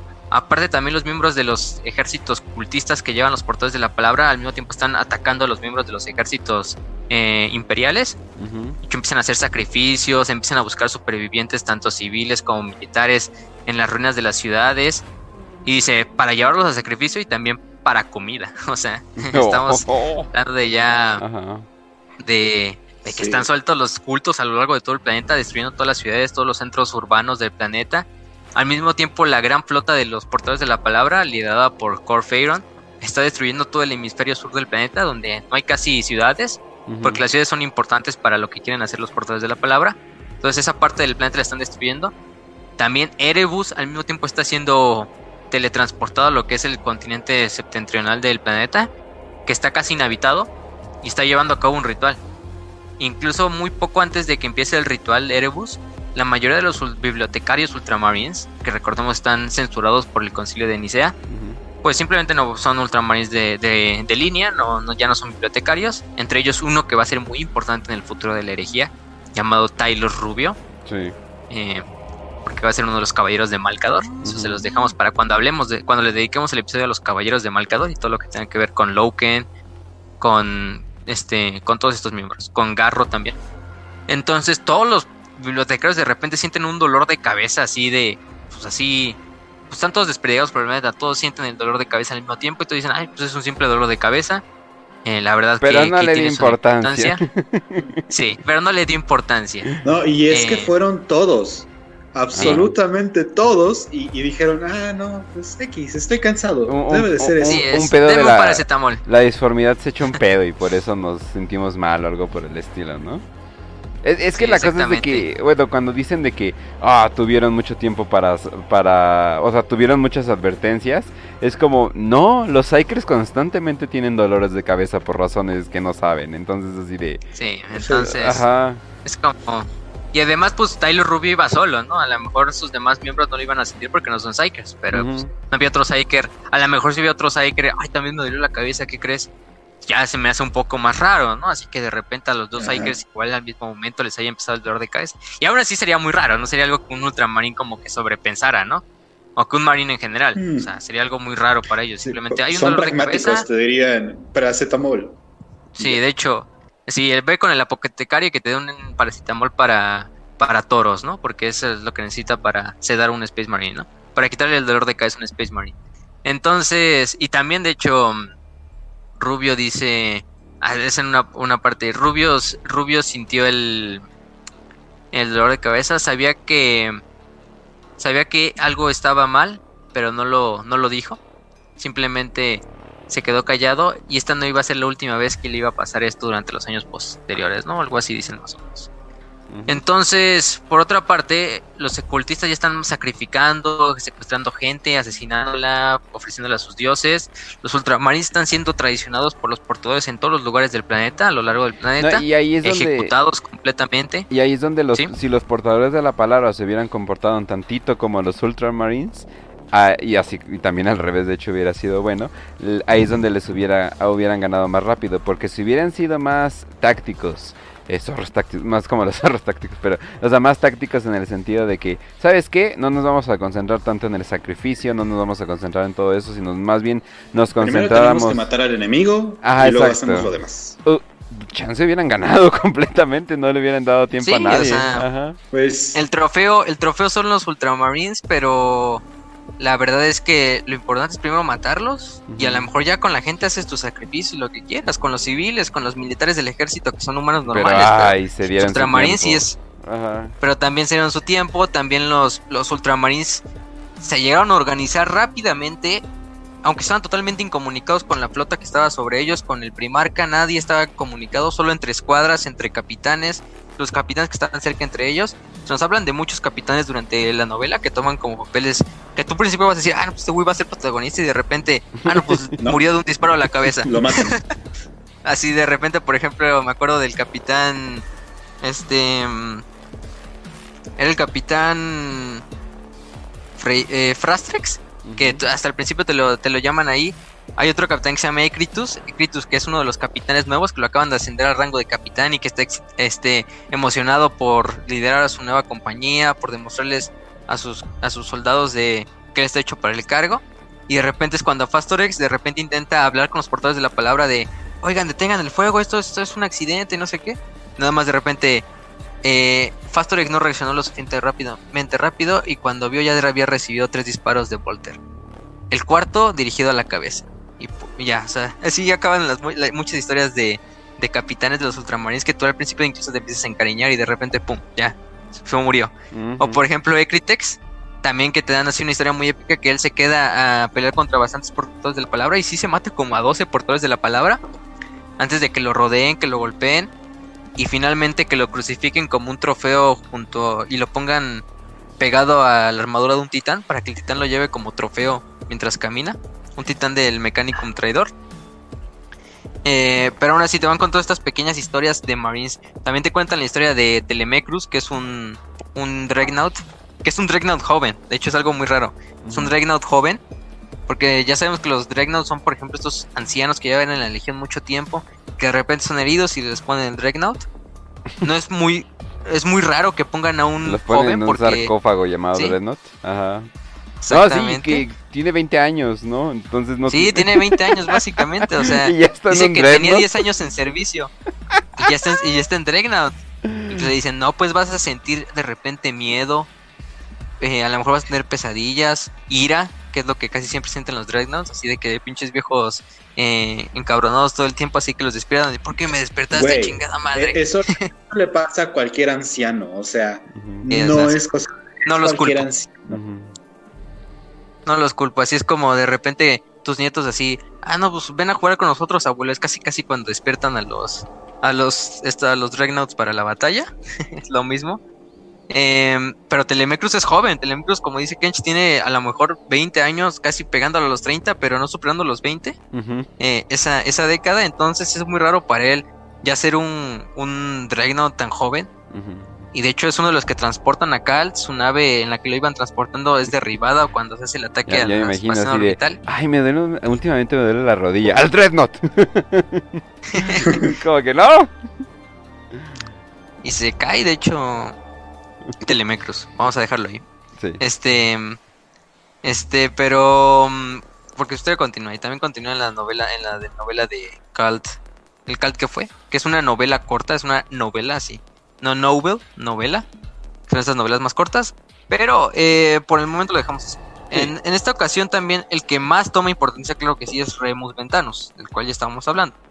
Eh. Remus dijimos que escapa junto a la Senescal, junto a uno de sus compañeros que es este, eh, si no mal recuerdo, es Celaton, que es su sargento, porque Ventanus es el capitán de la cuarta compañía de los Ultramarines.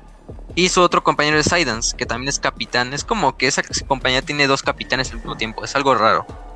Con Sidance se lleva muy bien porque los dos lucharon juntos en el mundo Eldar, en un mundo Eldar. De hecho, hasta tienen un juego entre ellos de que Sidance mató a dos Eldars y lo que fue este Ventanus mató al terciavo que iba a matar a, a Sidance mientras estaba distraído. Ahí tienen un juego de cuántos fueron los Eldars pintados que se murieron, ¿no? Y Sidance dice, ah, no, pues 12, ¿no? Por los 12 que él mató. Y Ventanus le dice 13. En realidad fueron 13, por el que yo maté, no olvides ese.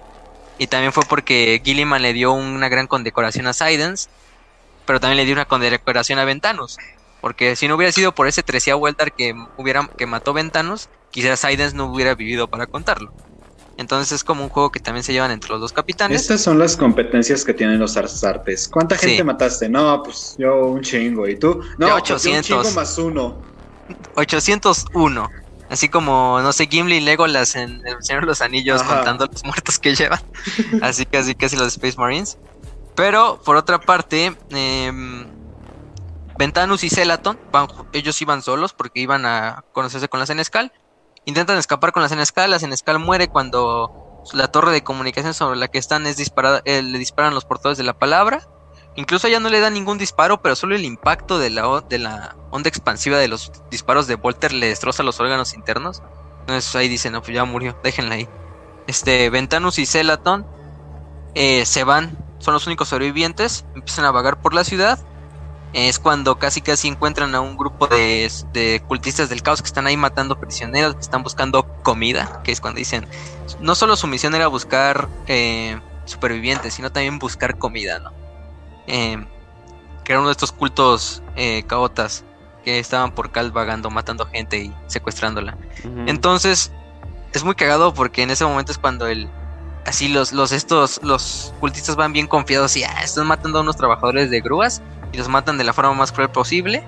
Eh, se empiezan a reír todos así de los güeyes que mataron y de repente nada más uno de los que se está riendo explota así en una nube de polvo rojo y nada más ven como un ultramarino empieza a cargar hacia ellos y dice, el cabrón era enorme, sí.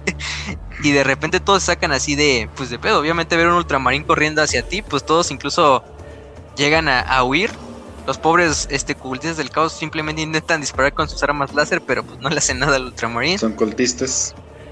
Y es cuando de repente eh, ya se dan cuenta que estos, estos son este Celaton y Ventanus que están haciendo, pues matando, super- matando, sobrevivientes, matando cultistas del caos por la, que se encuentran. También buscando una forma de escapar de la ciudad, porque es un punto muy peligroso en el cual estar.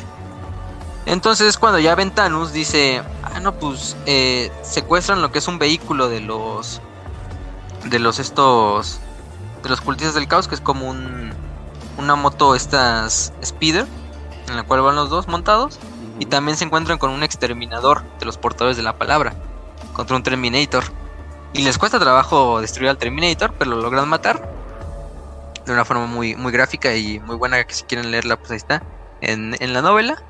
Eh, y de ahí se van retirando hacia lo que es las afueras de la ciudad, pero en el camino se van encontrando con unidades de los portadores de la palabra, con tanques blindados de los portadores de la palabra, incluso con titanes de las traidoras legiones del mecánico. Y es cuando ya dicen, no, no, pues hay que intentan escapar a pie. Y es justo en el momento en que son rescatados por este, el Esquitari Aruk, que es el, ya dijimos, el comandante de los Esquitari, que estaba junto a la Delta Torrent, en el momento en que se destruyó toda la red de, de defensa de Colt. Ellos están también intentando escapar, intentando buscar un motor eh, para comunicaciones que estaba totalmente apagado, entonces no sufrió impactos por el, por el código chatarra que implantó los portadores de la palabra en el sistema de Calt. Se dirigen hacia él, se coordinan junto a las fuerzas de, de los Ultramarines. Ventanus y Celaton se unen a, los Skitari, a la Adepta Teuren. También se encuentran en el camino a bastantes Space Marines desperdigados por ahí, Ultramarines. Eh, se encuentra una masacre total de ultramarines desperdigados por las calles, flotando en los ríos. O sea, una masacre completa de ultramarines. Finalmente llegan a lo que es el palacio del gobernador, que es este palacio de Leptius eh, Numinus.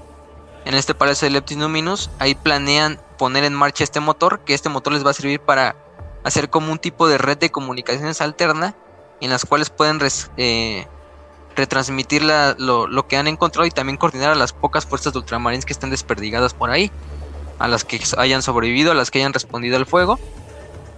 Y lo logran, de hecho logran eh, prender el, motor, empiezan a desplegar, ¿cómo se llama? Sus, este, a coordinar sus fuerzas, incluso se ponen en contacto con Sidens, que es el, el segundo capitán que era amigo de Ventanus, y Sidens les indica que se reúnen en un punto cerca del palacio pero también los portadores de la palabra están oyendo las comunicaciones, obviamente. Claro. Los portadores de la palabra mandan un supercontingente al palacio de Leptius Numinus a acabar con los sobrevivientes que quedan ahí. En el camino no solo se encuentran otros ultramarines, también se encuentran miembros del ejército imperial que están desperdigados por ahí. Entonces en total básicamente se dice que defendiendo el palacio de Leptius Numinus hay aproximadamente 20.000 miembros del ejército imperial, eh, unos cuantos eh, escuadrones de Space Marines, eh, de varias, de varias compañías. También se encuentran lo que es el Capitán Zulus, que es de otra compañía. Y también las fuerzas propias de los Esquitari. Entonces es una fuerza pues no tan, no tan grande, obviamente para nada grande, es una fuerza de sobrevivientes, pero logran defender el palacio de Leptius Numinus a costa de muchas bajas del ejército, de los Ultramarines, de los propios Esquitari. Lo logran defender y es el momento en que son rescatados prácticamente por la escuadra de Sidens, que Sidens también había reunido bastantes miembros del ejército, eh, bastantes ultramarines de su compañía, de otras compañías también. Había de hecho rescatado bastantes tanques, de hecho dos Shadow Swords, que los Shadow Swords son muy parecidos a los Bane Blades. Son de hecho los hermanos de los Bane Blades, pero son tanques hechos para destruir titanes. Entonces son muy buenos. Eh, se reúnen todos en lo que es el palacio. Y ya, tienen esta plática.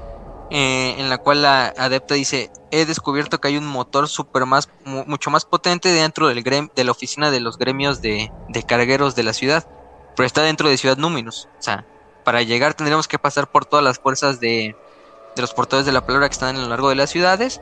No tendría sentido, sería casi una misión suicida. Y aparte tenemos que dejar a alguien en este, en este palacio para que coordine las fuerzas de Space Marines y todas las coordinen en un solo punto. Entonces ahí es cuando dice este Ventanus que pueden utilizar lo que son los pasadizos subterráneos que hay en Calt. Son pasadizos subterráneos que utilizaron los primeros colonos de Calt, pues para viajar, para llevar suministros, porque la radiación del planeta pues a veces les pegaba del sol. Entonces era necesario que eh, viajaran por el subterráneo.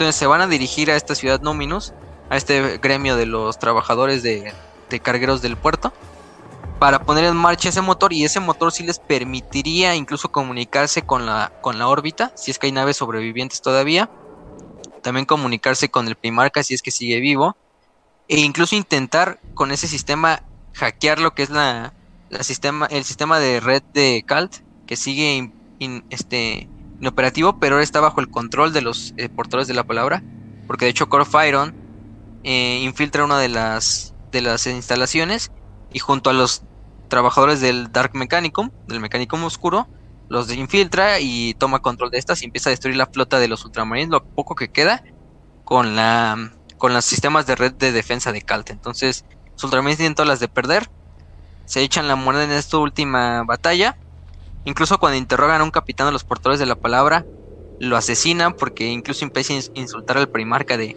están muertos, estarán muertos como ese perro de Gilliman. cuando nosotros lo matamos, nos estaba suplicando que lo dejáramos, que ya no lo torturáramos, obviamente mintiendo. Sí, claro. Oh, claro, claro. Y es cuando, es cuando Zulus, que es uno de los y Gilliman capitanes que mientras en estaba el espacio. ¡Oh! Sí, o sea. Y ahorita vamos con lo de Gillian, que es lo más cagado, Estaba porque más No, vivo o sea, que nunca. Quién sabe cómo le hizo, pero pues ahí estaba Gilliman, vivito y coleando en, en gravedad cero y en el frío total del espacio.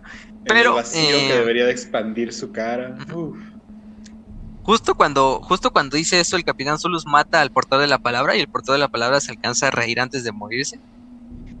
Pero del cuerpo del portador de la palabra empieza a surgir una entidad que algunos ya conocerán, algunos tal vez no, porque la mencionamos de hecho en los primeros capítulos de la herejía, el primer capítulo. Y es una entidad que algunos ya conocen que se llama Samus, un demonio de la disformidad del caos absoluto llamado Samus. Eh, con el cual peleó Garby Loken, Tarik Torgadon, de hecho en, en la primera novela de Horus, Señor de la Guerra. Y que Samus lo vamos a ver porque todavía falta bastantes apariciones de Samus a lo largo de la herejía. Incluso una pelea bastante épica con, con el primarca de los puños imperiales, con Rogel Dorn, durante la Guerra Oh, Solar. sí. Que para nos falta mucho para eso, pero pues para que vayan Algún sabiendo quién es. Samus. Samus es un demonio muy bueno, de hecho. Incluso durante Cygnus Prime, la novela dice a Horus, ¿qué crees? Este Cabanda le dice, Samus te envía saludos, señor de la guerra. Así como si se conocieran todos en la disformidad, fueron muy buenos amigos. Sí. Pero mm, este Samus aparece, masacra a bastantes ultramarines, intenta destruir el palacio para llegar hacia donde están los adeptos del Mechanicum eh, trabajando. Pero es detenido por Ventanos que utiliza un Atame, que son unas dagas que llevan tanto los portadores de la palabra como los cultistas. Estos atames son unas especies, unas especies de dagas negras, de piedra negra, como si estuvieran hechas de obsidiana, con fines rituales, con fines de sacrificio, y que fueron forjadas todas a partir de lo que es la... Recordemos que hay la espada con la, la anatema, que es la espada con la que Erebus eh, hirió a este a Horus y con la que lo terminó corrompiendo en fin de cuentas. La espada, en una historia corta, se cuenta que después se, se funde y con esas se empiezan a crear como estos atames, que son estas dagas hijas del anatame. Entonces tienen esta misma fuerza para, para envenenar, también tiene esta, no tan fuerte como el anatame, pero tienen una gran afinidad para matar seres de la disformidad. Es algo cagado, porque también sirven para tener sacrificios, pero también son un arma de doble filo para la disformidad, porque también son muy buenas matando demonios. Entonces con esa Ventanus, que es la que agarra del cuerpo del capitán de los portadores de la palabra que habían matado, se avienta sobre Samus y alcanza a asesinar a Samus. Bueno, destierra su cuerpo terrenal, ¿no? Sí. Por el momento. Al otro lado del planeta, este Erebus está haciendo totalmente el ritual en el cual está invocando a varias entidades traídas con piedras de Isban. Traen de hecho piedras de Isban, de Isban 5 y de Isban 3, marcadas con runas. Las ponen en una especie de estrella de 8 puntas y empiezan a traer lo que son semilla genética de varios legionarios que murieron durante Isban 5. De salamandras, de manos de hierro, eh, de, de guardia del cuervo, incluso también de legiones traidoras, de devoradores de mundo, hijos de Horus, todo lo que sea. Se ponen todas ahí y es como el sacrificio más grande. Aparte de los seres humanos que también se estaban sacrificando para ellos mismos. Y es cuando de repente Erebus dice, ya le comunica a Corfairon, ya hace el ritual final para esta verdadera para este verdad Ushkar Kul, que es como una palabra que utilizan los portadores de la palabra para decir como creo que es la muerte final para el ritual. Es decir, la muerte final es destruir una estrella, para que la estrella sea el sacrificio final para el ritual y se puede invocar lo que ellos quieren, que es una tormenta de la disformidad sin procedentes. Literalmente creo que hay una frase de que están asesinando al sol. Y es como que, ¿qué? Sí, What? ay güey, sí. Cabrón. Sí, porque. O sea, Scorpion así dice: Ah, no, pues ya, ya me comunicó este Erebus de que comencemos la, el Ushtar Kul y empiezan a poner todas las armas de Cal, las empiezan a dirigir a disparar hacia el sol. Entonces el sol empieza a no destruirse, pero sí empieza como a ponerse inestable, empieza a soltar más radiación, le empiezan a salir manchas cafés. De milagro no destruyen la estrella completamente, no, la, no la llevan hasta el estado de supernova pero casi casi la dejan en el estado crítico, ¿no? estrella se vuelve tan grande que ya toda su radiación baña el planeta. Y con eso va a ser el paso final para el ritual. No solo en el ritual invocan a bastantes demonios que de hecho Erebus nombra y están ahí todos alrededor de Erebus. Epidemius, Enkar, este, em, este Nakir que es de, de Slanesh. Incluso también llevan el demonio que se llama Tormagedón, que fue a partir hecho de la esencia del, del buen Tarik Torgadon de los lobos lunares, que fue uno de los últimos lobos lunares que se mantuvieron leales. Gran amigo de Gabriel Loken, si algunos lo recuerdan de los primeros episodios. Eh, Tarik, este alto bonachón que siempre hacía chistes dentro de la Legión Astartes de los Lobos Lunares. Pero eso también le abre paso para que el espíritu de Tarik salga de la disformidad y vaya con Loken y le dé un comunicado a Loken de retoma tu misión, sirve como caballero de... Le da más esperanza a Loken. Y eso lo vamos a hablar cuando hablemos de, de Loken y de todo esto. Pero también se invoca este demonio. Se invocan bastantes demonios. Pero aparte lo más importante es que se invoca a la tormenta de la ruina. La Rainstorm. Para muchos también la conocen en inglés. La tormenta de la ruina va a durar por lo que queda de la herejía. Incluso más allá de la herejía. Va a ser esta super tormenta de la disformidad sin precedentes desde la era de los conflictos. Que va a quedar, básicamente el imperio lo va a dividir en dos. Como lo que estamos viendo ahorita con la Cicatrix Maledictum. Pero un poco en menor escala. Que también no estaba tan grande y estaba más destinada a acabar con las comunicaciones y con el transporte a través de la disformidad de las legiones astartes leales o de los miembros leales que quedaran al emperador y también para aislar a Terra de la ayuda de cualquier otra parte de la galaxia. Eso quizás es la victoria más importante de los portadores en esta parte de la, de la herejía o por lo menos de la batalla de Kalt. También ya haciendo lo que es el ataque hacia el gremio de los, de los operadores de carga, Ventanus se lleva a bastantes miembros de los Ultramarines. Zulus, que es el capitán que por accidente invocó a, Samus al matar al portador de la palabra, dice, me voy a quedar, ya estoy bastante maltrecho para seguirlos, no, no, no le seguiría el paso, mejor me quedo aquí a, defender el, palacio, porque el Tauren deja a otro tecnosacerdote a cargo del motor del palacio, le dice, gánanos el mayor tiempo posible para que coordines lo demás que queda de fuerzas de ultramarines eh, y también para que haya tiempo de que el Primarca y las fuerzas en órbita coordinen su coordinen la ofensiva, ¿no? Entonces, eh, Zulu se queda con una escuadra de ultramarines contra unos cuantos miembros del ejército. También el Skitari Aruk dice, decide quedarse, a morir y a ganar el mayor tiempo posible en el palacio. Incluso Zulu dice, marchamos por Macrash, que es el clásico lema de los Ultramarines. Y, y el este y el le responde, nosotros nos quedaremos a defender Marte. Y él dice, básicamente significa lo mismo, no te preocupes. Así le dice casi casi. Entonces, los dos se quedan a defender el palacio, porque los portadores de la palabra obviamente le iban a volver a atacar. Y ganan el tiempo suficiente para eh, que Remus, la tecnosacerdotisa Tauren, los tanques que quedaban de, de la fuerza que había, habido, que había llevado este, mm, ¿cómo se llamaba? Sí, Sidans, llegaran a lo que era el gremio y ahí toman y empiezan a poner en marcha lo que es el motor de la, de la, del gremio. Pero al mismo tiempo le están comunicando a Gilliman. Eh, también regresamos un poquito con este Kill, que era el este capitán que iba a ser puesto como en, en castigo.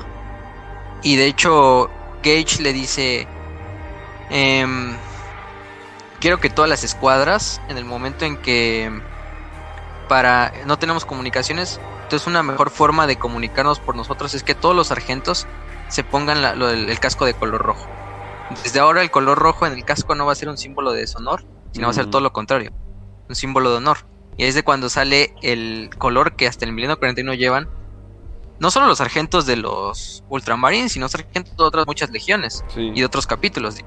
Que se llevará al sargento con el clásico casco rojo, que salió de este capítulo de la historia de Kalt, en la cual este Til, que iba a ser un ultramarín, que iba a ser juzgado por llevar la idea totalmente cruel de pelear contra otros astartes, al final fue el que tuvo la razón, al final fue el que de verdad se preparó para lo, para lo impensable. Entonces, desde ese momento, el rojo se instituyó como este color de honor en el casco de los sargentos. Es una historia ahí, un apéndice muy, muy bonito. Sí, de hecho.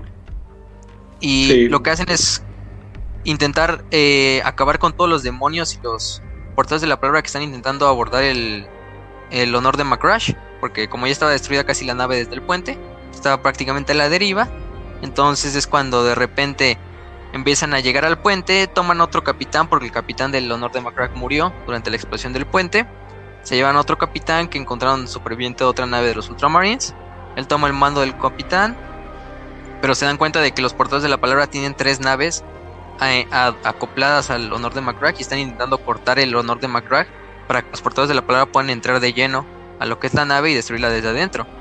Ahí es cuando Teal y las demás escuadras de Space Marine sobrevivientes a, lo largo del honor de McCrack hacen un ataque para intentar destruir a los equipos que están intentando abrir el casco del honor de McCrack.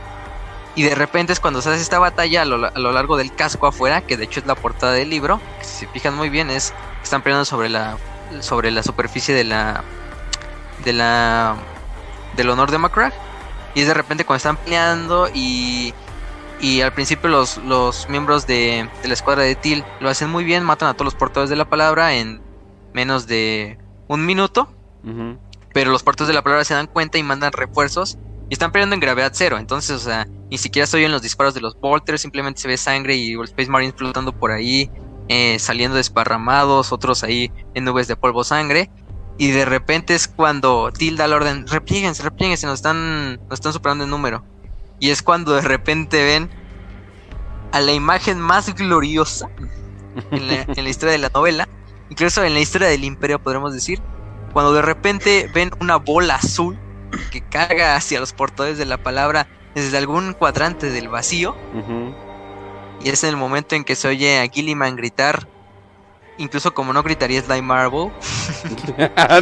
y es así que es que llega tan emputado, llega tan emputado a Gilliman que incluso se describe cómo llega, arranca la cabeza completamente de un de un portador de la palabra, a otro le da un puñetazo a través del pecho que lo parte en dos, básicamente que lo traspasa todo el el, pecho. Incluso Gilliman sigue peleando, intentando matar a todos los portadores de la prueba con sus puños, no lleva armas, porque no estaba en armadura de batalla cuando fue destruido el puente.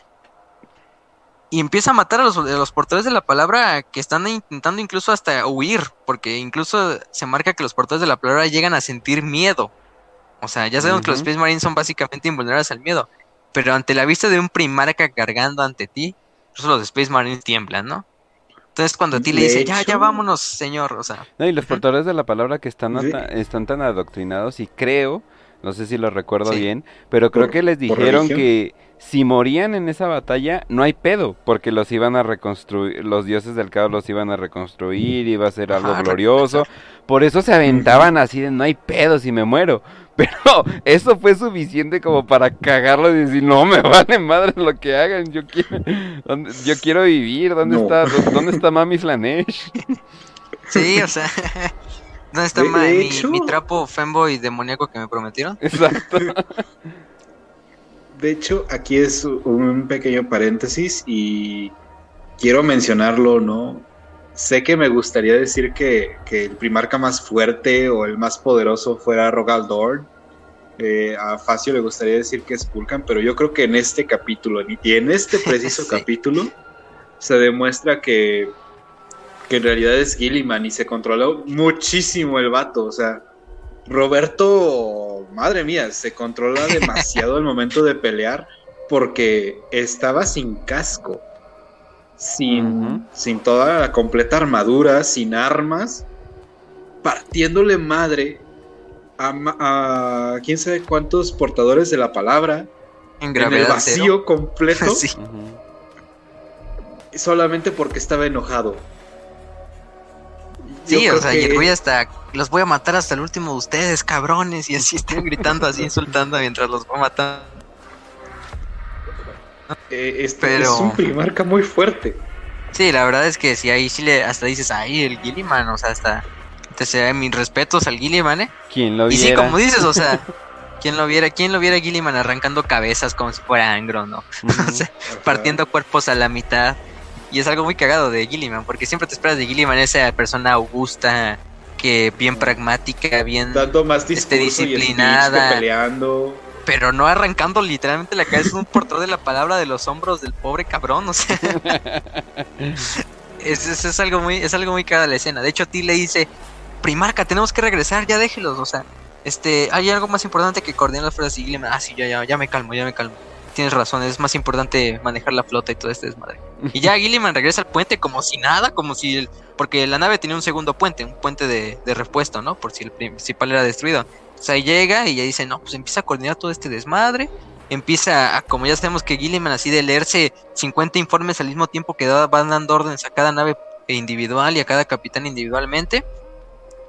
Eh, por otra parte, se comunica con Ventanus. Ventanus le dice desde tierra que para que en verdad el motor del gremio sirva, ellos tienen que atacar y destruir el enlace que tiene Corfiron en la estación espacial em, que sobrevivió, que están utilizando para manejar la red eh, los portadores de la palabra.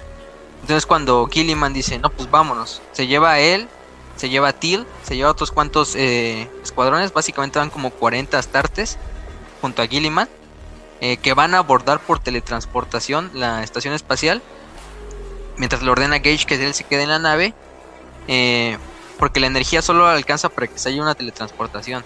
Incluso iban a transportar una segunda escuadra de otro capitán, pero solo si había energía suficiente. Ya cuando llegan a la nave dicen, ah, no, pues no, no sobra energía, solo están ustedes solos por su cuenta. Y ya Gilliman aborda la nave, se teletransportan directamente hacia la estación espacial. En el proceso, como cuatro hermanos de batalla de los Astartes se quedan atrapados entre las paredes. Hay unos que incluso dos Astartes aparecen como si fueran una nube de, de, de sangre y de órganos, o sea, de, en realidad de, de carne porque el teletransportación no salió muy bien, entonces dos quedaron así. Hay incluso unas tartes que se queda así como atrapado totalmente entre la entre la como si su cuerpo se hubiera teletransportado dentro del casco de la nave. Y dicen que el dolor es tan grande, dicen que el dolor de la traslación es tan grande que incluso un Space Marine llega a no poder calmar ese dolor con los químicos de su propio cuerpo y con su metabolismo. Y es cuando Gilliman simplemente se acerca al pobre Space Marine, a su Ultramarine, y nada más agarra su cabeza y le traen el cuello rápidamente, ¿no? Para que no sufra el, el, hermano de batalla. Ya hacen un desmadre, llegan a, a lo que es el puente de mando. Ahora solamente quiero hacer un pequeño énfasis en decir, imagínate la desesperación que tenía para que el propio primarca que los educaba como diplomáticos, políticos, o sea, que les daba educación, les enseñaba a hacer algo más que Space Marines, le haya tenido que tronar el cuello a, su propio hijo. Sí, lo hace con una facilidad, o sea, ni dice una palabra, simplemente sigamos.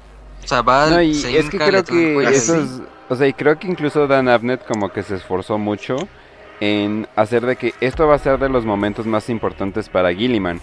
Este y algo que pasa en Terra, que luego les vamos a decir, eh, es como que las cosas que lo forjaron. Entonces cuando Gilliman mucho tiempo después eh, revive, perdón, gente spoiler, eh, pues más o menos se da cuenta así de, oye, todo, todos estos momentos clave me han hecho lo que soy, ya no soy el, el ¿cómo se llama? El, el pitufo que siempre sigue las leyes, bla, bla, bla, bla. O sea, ya tengo que ser esto. Y es todo esto que me ha enseñado de que no hay que ser, no hay que ser siempre tan derechos, eh, de que cuando la ira es la, o sea, cuando se necesita ira, se necesita ira, y a, huevo a huevo me va a coger esta elfa, no es. Exactamente, o sea, sí es un cambio de paradigma, no solo para Gilliman, sino para toda su legión, porque ya deja, o sea, sí, obviamente los ultramarines y se va a quedar por otros 10 milenios la idea de ser un ultramarine pero obviamente es un golpe moral, físico, psicológico para Gilliman, para sus hijos, en el cual todo lo que ellos conocían como guerra, todo lo que ellos conocían como un imperio, todo lo que ellos conocían como orden, se viene abajo en un santiamén, en menos de qué, 20 minutos, ¿quieres? Porque eso fue lo que duró el ataque en el que en el ataque de sorpresa que hicieron los portadores de la palabra. Bueno, 20 minutos y ya 10 horas que se alargó casi casi la batalla. Bueno, en lo, en lo que te cuentan en el libro. Entonces sí, aquí a Gilliman ya Dice, ya no hay vuelta atrás, es como lo que dijimos cuando Horus ya cruzó el Rubicon. En este caso es que Gilliman ya, ya cruzó el Rubicon. Aquí ya no hay vuelta atrás para él y para su legión. Entonces, para los que no sepan, la analogía del Rubicon es el río que cruzó Julio César para invadir Roma. Entonces es un punto de no retorno en el cual ya no puedes darte la vuelta. Porque he visto algunos que no entienden la analogía de cruzar el Rubicon, pero pues ahí lean un poquito. historia, lean, chavos mucho largo. Pero bueno, ah, es mucho largo. Pero sigamos. Entonces, eh, Gilliman hace este ataque sorpresa sobre la estación espacial. mientras Ventanus en el suelo está intentando...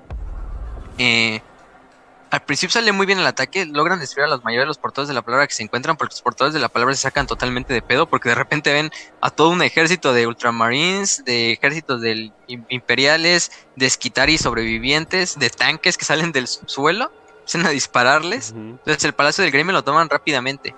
Eh, Tauren se conecta directamente con la consola del motor eh, de comunicaciones, empieza a coordinarlo y se da cuenta de que Hearst le había dejado antes de morir un código asesino que él había creado.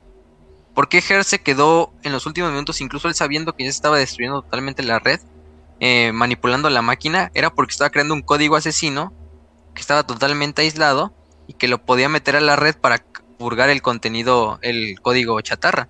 Entonces ahí dice también Tauren, pues ese es su último regalo de, de él para mí.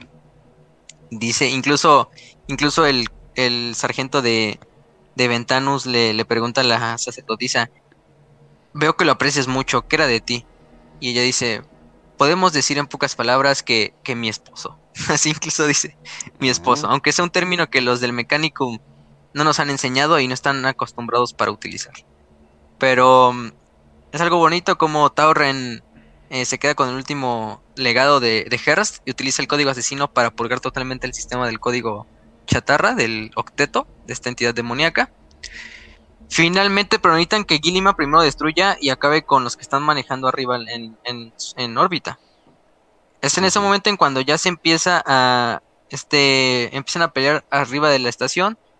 Till se ve totalmente desperdigado de Gilliman. Gilliman entra en combate con Corfeiron. Corfeiron se presenta ante sí mismo. Igual Gilliman empieza a desmadrar cabezas, arrancar torsos, arrancar columnas vertebrales como si no hubiera mañana. en un frenesí super asesino. Pero se topa con Corfeiron. Corfeiron, pero para que nada ustedes esperarían que le haga. Eh, que se le haga pelea a Gilliman. Pero de manera sorpresiva se la hace porque sí. está totalmente potenciado por la energía disforme. Aparte es un Psyker. Uh es un Psyker, lo dijimos desde los primeros capítulos.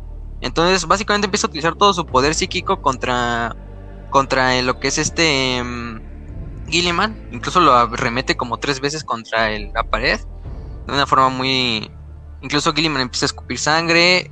Eh, su armadura se totalmente destrozan sobre su cuerpo rayos le empiezan a compulsionar por los poderes que le está usando este este Corfiron y Corfiron tiene la idea de usar el Atame que al final del día es un fragmento del anatema para hacer lo mismo que hizo Erebus con con Horus. En una muy estúpida idea de Corfiron pensando ay es que también para que yo haga lo mismo que Erebus y también sea reconocido igualmente aunque quizá Corfiron era más reconocido incluso que Erebus en su legión no sé para qué la verdad lo necesitaba.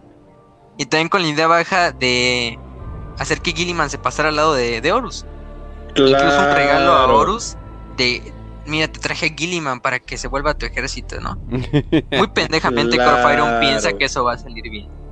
Intenta usar el atame para matar a Gilliman, para intentar cortar a Gilliman, o por lo menos clavárselo.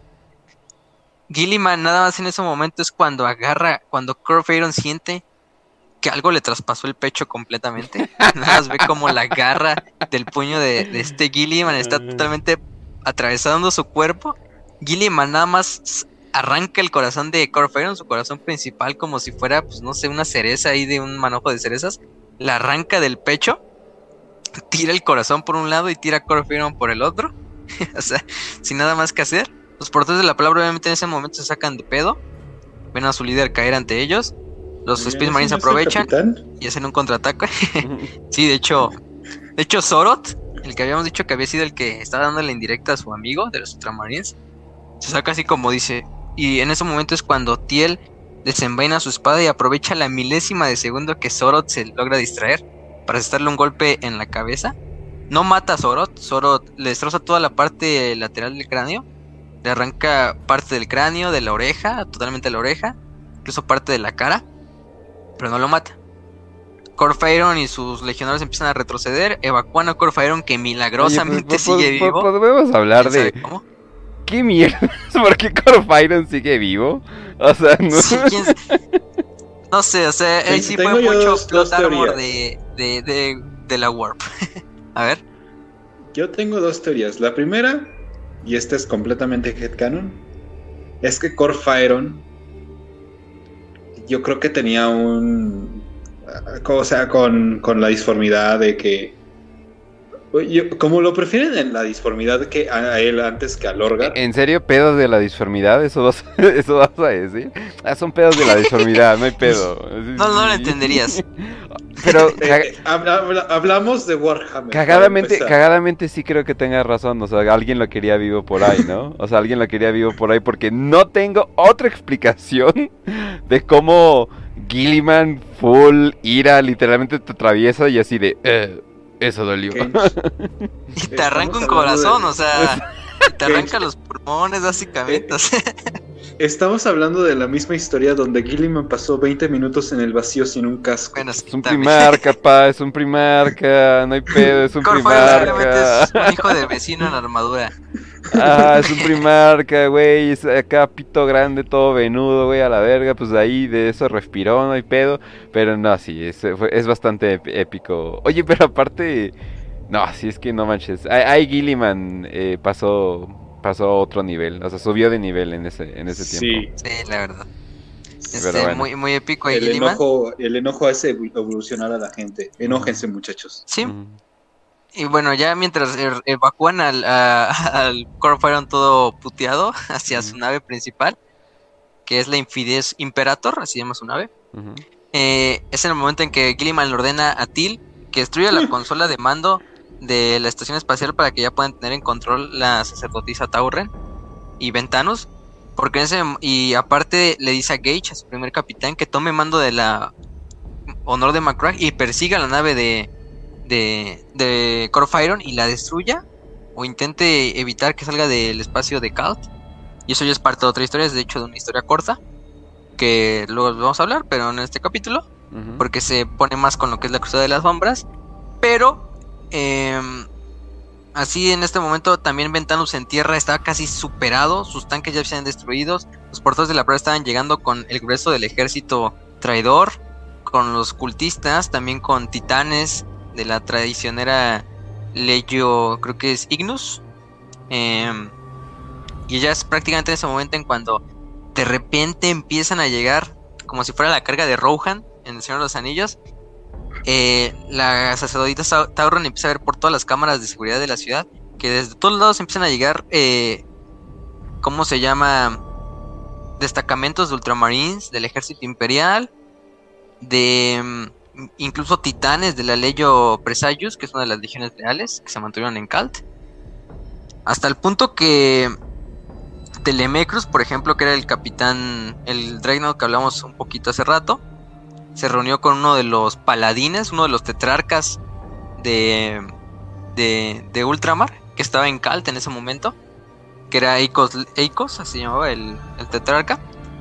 También otro, otro mm, tetrarca que era este Tauro Nicomedus, que era tetrarca de Sarmanta, que era otro mundo de, Ultramar, eh, junto a varios Dreadnoughts, entre ellos uno de los grandes venerables Dreadnoughts Justarius, aparte los titanes leales de la Leyo eh, Presayus, y aparte Ankis, que es un sargento, el sargento era sargento de la compañía del, del capitán ese que dijimos que intentó parlamentar con los portadores de palabra y simplemente le dieron un disparo en la cabeza y lo mataron.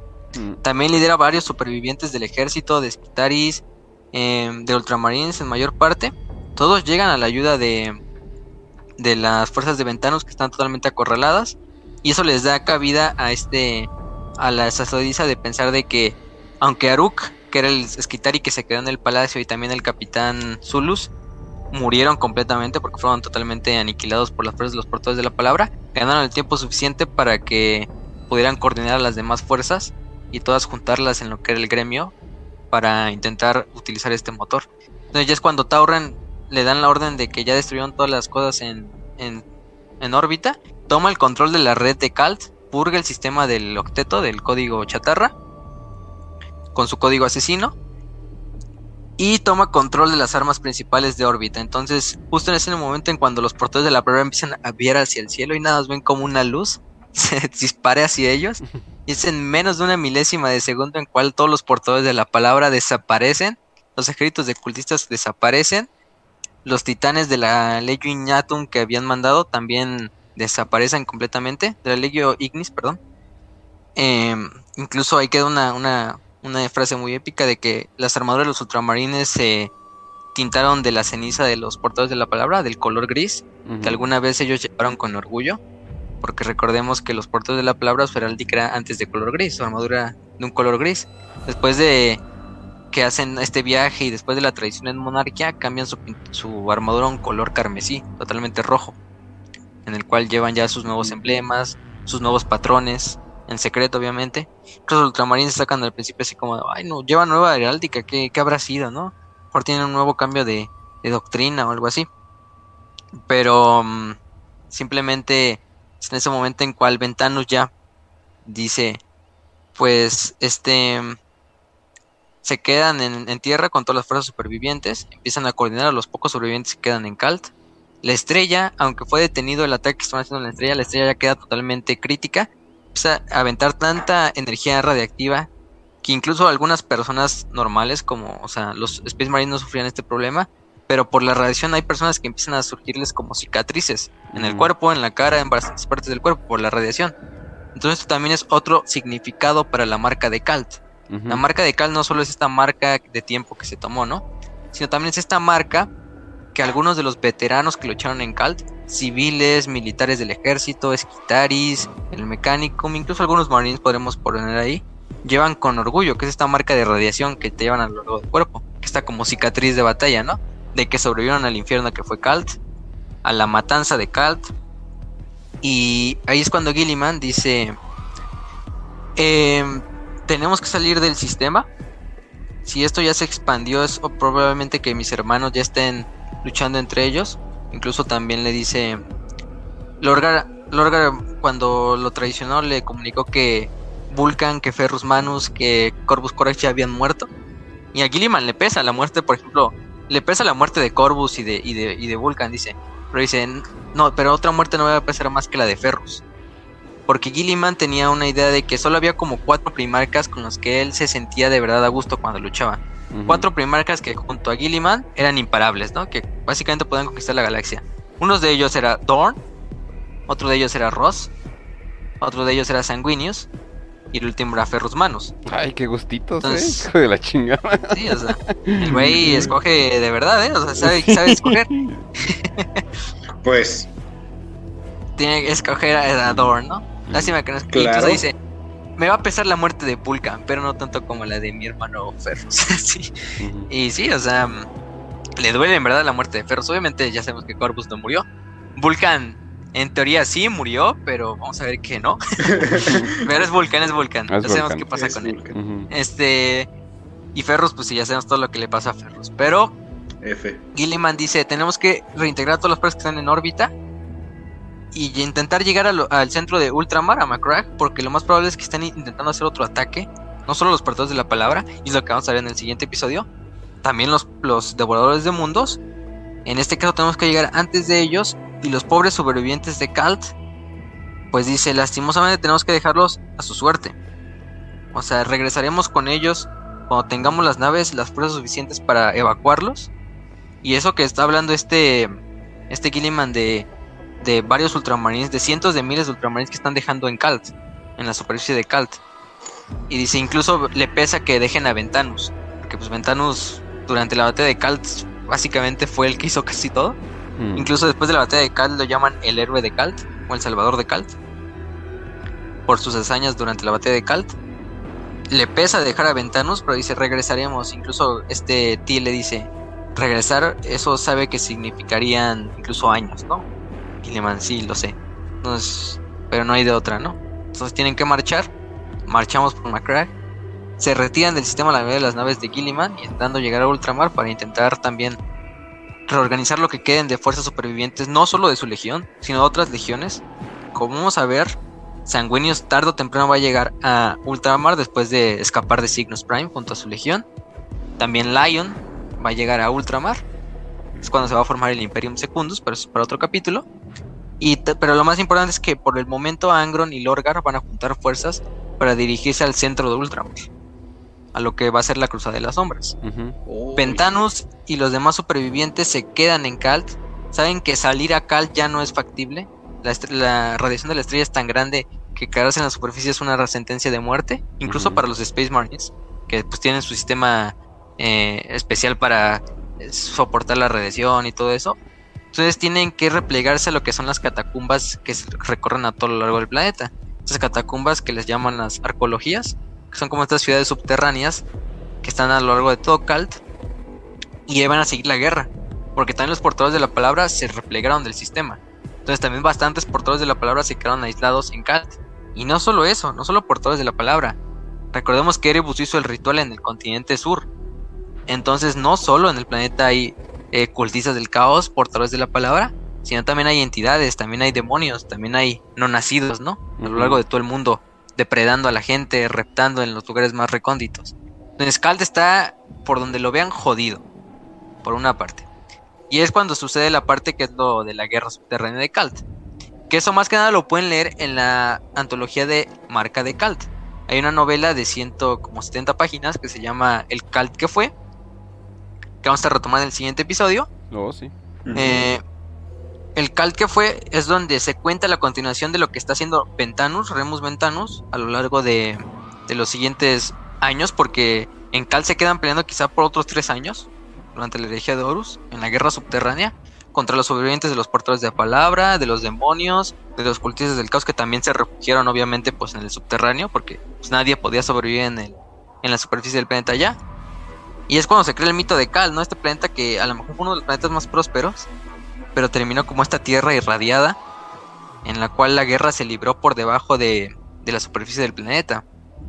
También algo muy importante es que en la parte final del libro te cuentan cómo la marca de Calt sigue en, o sea, sigue continuando hasta el milenio 41, milenio 42 incluso.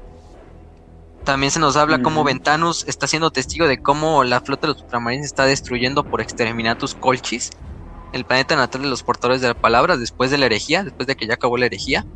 Vemos a un Ventanus incluso ya más veterano, ya totalmente más forjado por lo que vive en Calt, incluso con las memorias vagas de lo que sucede en Calt, con el título del Salvador de Calt como uno de sus grandes títulos que recuerda con, con melancolía, con, con, con dolor también. Y ven como la marca de Calt continúa, o sea, incluso la marca de Calt ya es como 147 eh, años después, ¿no? O sea, y dice, incluso la marca de Cal seguirá contando, ya no tiene nada de, de, no se usa para nada, simplemente es un símbolo. Es un, es un, ¿cómo se llama? Una, un testimonio de lo que fue Calt, un testimonio de la tradición más grande que los Supermarines vivieron, simplemente para dejar esa marca de Calt como simbólica. Y se dice que la marca de Calt no va a parar y sigue contando hasta el 1942 hasta que el último de los portadores de la palabra cese de existir, ¿no? Y su primer calorgar cese de existir. Entonces la marca de Cal continúa, continúa hasta el día de hoy.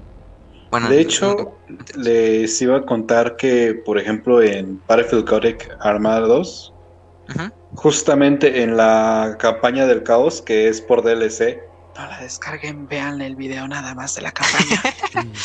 este, eh, o sea, incluso hay un diálogo muy importante que tiene Gilliman ahí, que es, o sea, ahí explica que no está peleando simplemente por, por el imperio que ya está en decadencia, por el imperio oscuro, sino está peleando por todas las almas de los que se han perdido y por los caídos de Calp. Y justamente es ahí cuando en, la, en el honor de Macragh que está, bueno, se supone que tú eh, estás jugando en la campaña del caos, entonces obviamente secuestras, secuestras el honor de Macragh. Y en dos misiones después, más o menos, o sea, Gilliman se supone que lo terminas este, encerrando en un calabozo. Y llevas el honor de Macragh con el nombre cambiado y toda la pintura, todo, todo modificado para el caos y el nombre que le pusieron fue eh, Monarchia Redeemed. Ay, güey, Monarquía redimida, ¿no? Ay, güey. Ajá. Sí, o sea, o sea, está bueno. Lástima que no es canon. no es canon, o sea, pero igual, pero o sea, es un muy buen toque. Muestra muy bien. Por una parte, este, los ultramarines hicieron doler a los portadores de la palabra por la destrucción de Monarquia. Y los portadores al final se la devol- devolvieron con la destrucción de Kalt. Entonces fue algo doloroso para las dos. Kalt, pues con el tiempo se va a recuperar después de la herejía de Horus. Va a seguir siendo un planeta ya nada, para nada próspero. Va a ser un planeta en el cual la gente va a seguir viviendo en el subterráneo. De hecho, de ahí van a seguir saliendo grandes héroes de los ultramarines. Entre ellos el capitán Uriel Ventris, nacido en Kalt. Que es uno de los más grandes ultramarines de la historia, ya en el milenio 41, 42. Em, incluso Uriel Ventris le va a dar muerte a uno de los demonios que se mencionan en esta novela de la batalla de Kalt, a Emkar. Emkar el Renacido, que de hecho toma la posición del cuerpo de uno de los portadores de la palabra llamado Malok Karto. Pero, antes de finalizar con este capítulo, que de hecho son los, creo que va a ser uno de los capítulos más largos, porque la verdad sí, Sí. esta novela nos da para mucho hablar. Y Eh, eso que sí. todavía no hablamos de lo más importante. Son 500 Pero que vamos a mencionar rápido. Rápido porque es una subtrama de la propia novela, pero también rápido porque se continúa en otros, en otros papeles y todavía no termina. Creo que es algo de lo más importante. De un personaje que en el libro aparece al principio casi. Es un veterano eh, del ejército imperial que ya se retiró de sus años de servicio en la Gran Cruzada. Finalmente se le dio el permiso de tener una tierra por una pensión y decide tener su tierra en Kalt. Una granjita en la cual cultiva flores para las ciudades, para venderlas en las ciudades, durante las épocas de primavera y durante las demás épocas cultiva un tipo de hierba negra, que es como un tipo de tabaco, ¿no? Le da trabajo a muchas personas de la comunidad, jóvenes, eh, mujeres, eh, ancianos también. Este hombre se llama Ol. Ol, que es diminutivo de un hombre llamado Olanius. El hombre se llama Olanius Pearson, pero todos en la comunidad de Kalt o cerca de su granja donde vivía lo llamaban el piadoso. ¿Por qué el piadoso? O Pius. El piadoso porque este Ol es una de las últimas personas que predica una fe que ya fue perdida hace mucho tiempo. En la novela incluso se dice que se pronuncia mal porque obviamente estamos en el milenio 41 y el significado de la palabra se perdió. Entonces es como cateric, ¿no? Que si en realidad lo dices como catholic, ¿no? Católico. Eh, este Ol también tiene su crucifijo, un símbolo extraño para toda la gente que tiene en el cuello, eh, es un- una cadena con un tipo de letra T, que ellos dicen así, pero en realidad es una cruz, ya sabemos todos. Claro. De repente Pius lleva a la capilla todos los, todos los domingos, se lleva a algunas personas de la comunidad las, eh, a rezar con él. Este Olanius literalmente está viviendo el sueño Tratcat en Kalt, excepto con, excepto con Trade Wife, porque su esposa ya murió hace bastantes años, antes de que incluso pudiera llegar a Kalt a, a, pues a, a sentarse, ¿no? Como veterano. Simplemente dijo, no, pues ya acabé mi vida en el ejército, me voy a retirar a una mi vida en granja, ¿no?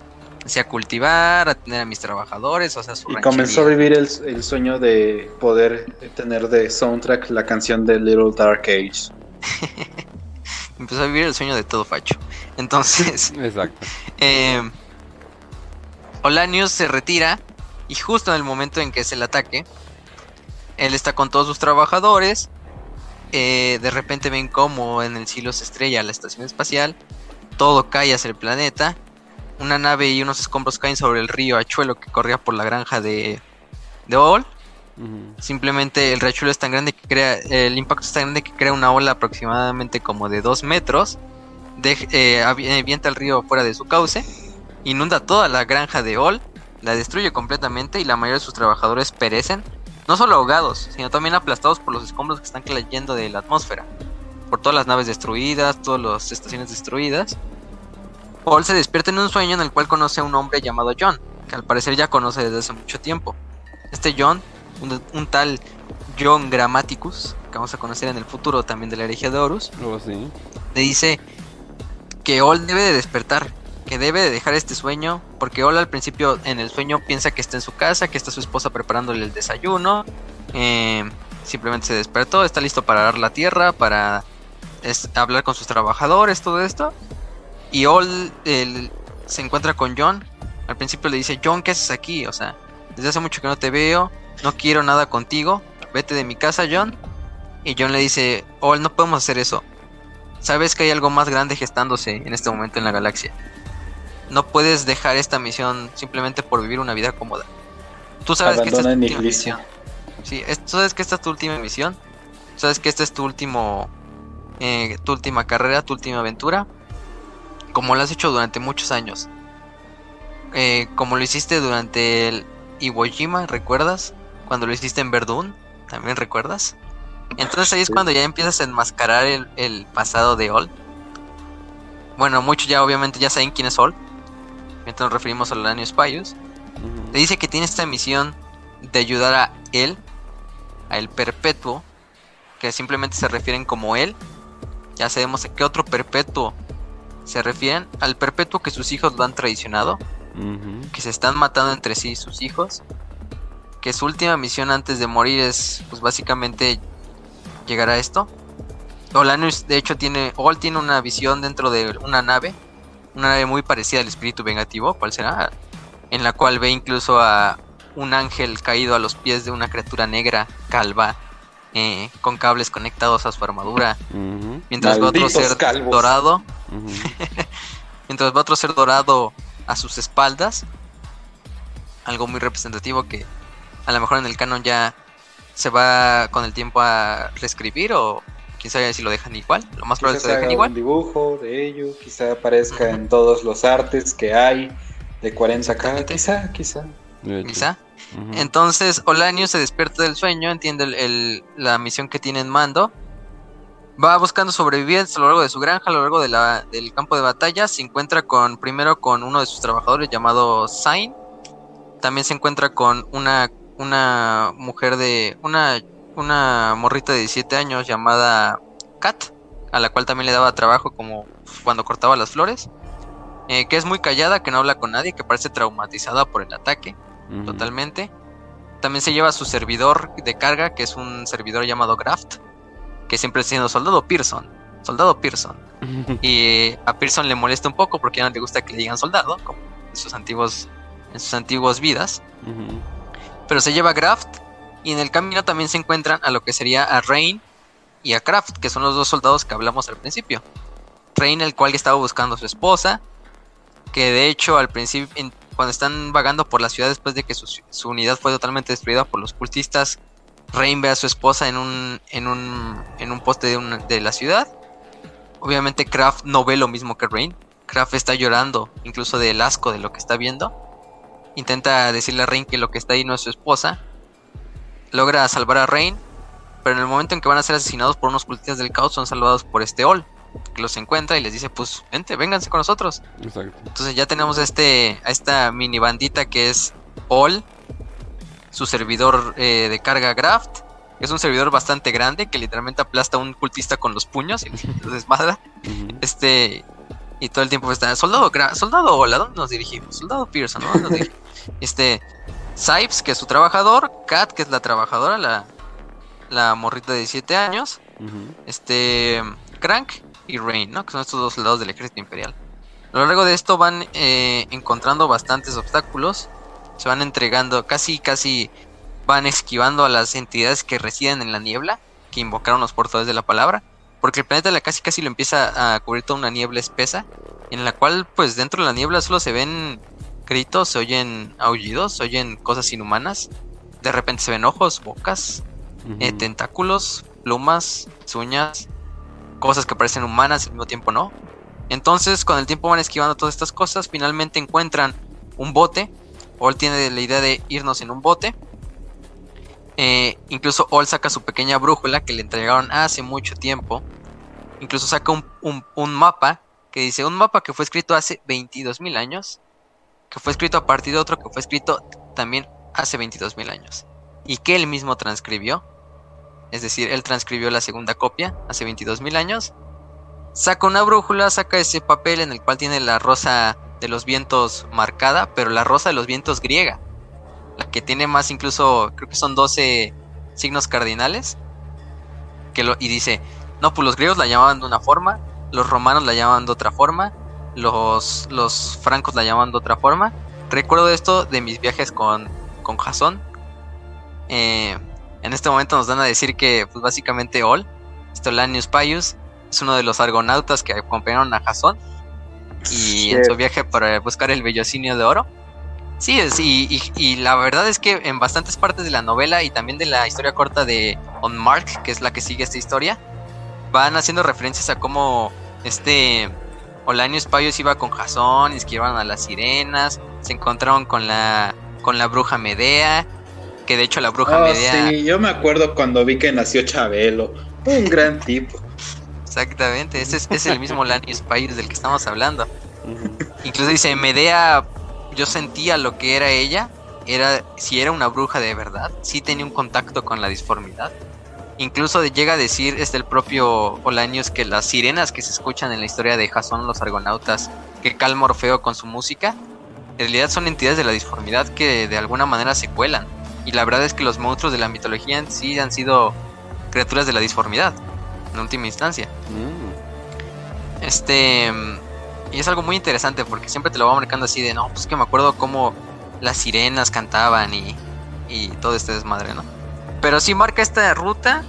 Casi son asesinados por otro cultista del caos. El cultista del caos, el, el comandante de los cultistas. Eh, finalmente logran salvarse los cinco, todos los, todos los seis de ellos. Em, se- de hecho, se lleva el atame del comandante de los cultistas, este Olanius. Dice que esto va a servir para algo. Quizás es de lo que nos habló John. De lo que le habló John, que necesitaba recuperar. Y entonces empieza a abrir. eh, cuando llegan a su destino, ven que el comandante ese que de los cultistas lo siguió hasta ahí. Y estaba listo para gritar y atraer a las entidades que habitaban en la niebla para que se acercaran hacia Olanius y los sobrevivientes, ¿no? Ya es cuando Olanius se harta a la chingada, agarra el rifle y pum, le dispara en el pecho al cultista y ya lo mata por fin. Bueno, le da así como una no grites y, y te dejaré vivir y todo. Y simplemente vete y el, cultista grita y Olanius pum, no duda y le dispara en el pecho. Olanius hoy obviamente es un sargento veterano ya de bastantes guerras. No basta decir que incluso llega a tener sus memorias de cómo luchó en Verdún en la Primera Guerra Mundial, cómo luchó en Iwo Jima durante la Segunda, cómo luchó en Austerlitz en las guerras napoleónicas. También se llega a mencionar que el propio Lanius fue un, un, un soldado del, un soldado romano custodiando el muro de Adriano en, en lo que hoy es Inglaterra, de los pinto, de los pictos y de todas las tribus de, de Escocia. También se lleva a decir que fue un soldado siberiano. Eh, hay algo muy cagado. De hecho, fue un soldado de las tropas de Saddam Hussein en la guerra del Golfo. Basadote. Basadot, o sea. Obvio. Ajá. Sí, sí, sí. También lo también se llega a decir que también de las de la del bando de los árabes durante la guerra de Yom Kippur contra Israel, o sea, super basado Lanius. Uf, uf, uf. Olanius me está empezando a agradar, ¿eh? Sí, también recuerda algo importante, eh, o sea, imagínense cuántas vidas él vivió como soldado, la mayor parte de sus vidas. Entonces, lo que hace este, ya justo cuando las entidades de la, disformidad los van a atrapar, él decide usar el atame y abre literalmente lo que es una herida en la realidad.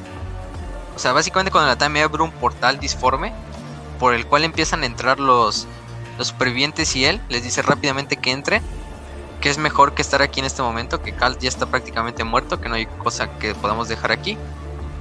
Eh, y empiezan este viaje a través de, pues vamos a decir, dimensiones de planetas. Que de estas, vamos a decir, dice que es como una tela que divide los mundos, pero durante esta la disformidad está más, más delgada, entonces puede abrir fácilmente con el atame la, las rendijas y por ahí entrar. Entonces van llegando a diferentes planetas, llegan de hecho a un planeta eh, muy interesante que fue un planeta que conquistó la Gran Cruzada durante el sexto año de la Gran Cruzada, de hecho. Em, en el cual todo un regimiento de la Guardia Imperial, del Ejército Imperial fue destruido por una especie de senos. Logran intentar eh, escapar al planeta, eh, salir del planeta. También escuchan como hay unas como criaturas que suenan trompetas. Kraft les dice fácilmente trompeteros para calmar también el, la ansiedad de todos los que iban con él de una forma de reírse. Y de hecho esto es lo que le, le recuerda este al propio Olanius la, la historia de las sirenas, cuando iba con los argonautas y con Jasón y como Orfeo empezó a tocar su música para calmar, eh, para que no escucharan a las sirenas y sus cánticos. Entonces ahí es cuando de verdad ya se nos dice que pues, estas entidades eran entidades disformes, las sirenas, o los mitos de las antiguas culturas griegas, romanas, escandinavas, lo que fuera, ¿no? Que se colaban a la, a la realidad de alguna forma. Entonces, eh, escapan de diferentes mundos, van vagando por diferentes realidades, incluso no solo realidades, sino no solo planetas, sino también en el tiempo. Regresan a lo que es los campos de Verdún en la Primera Guerra Mundial.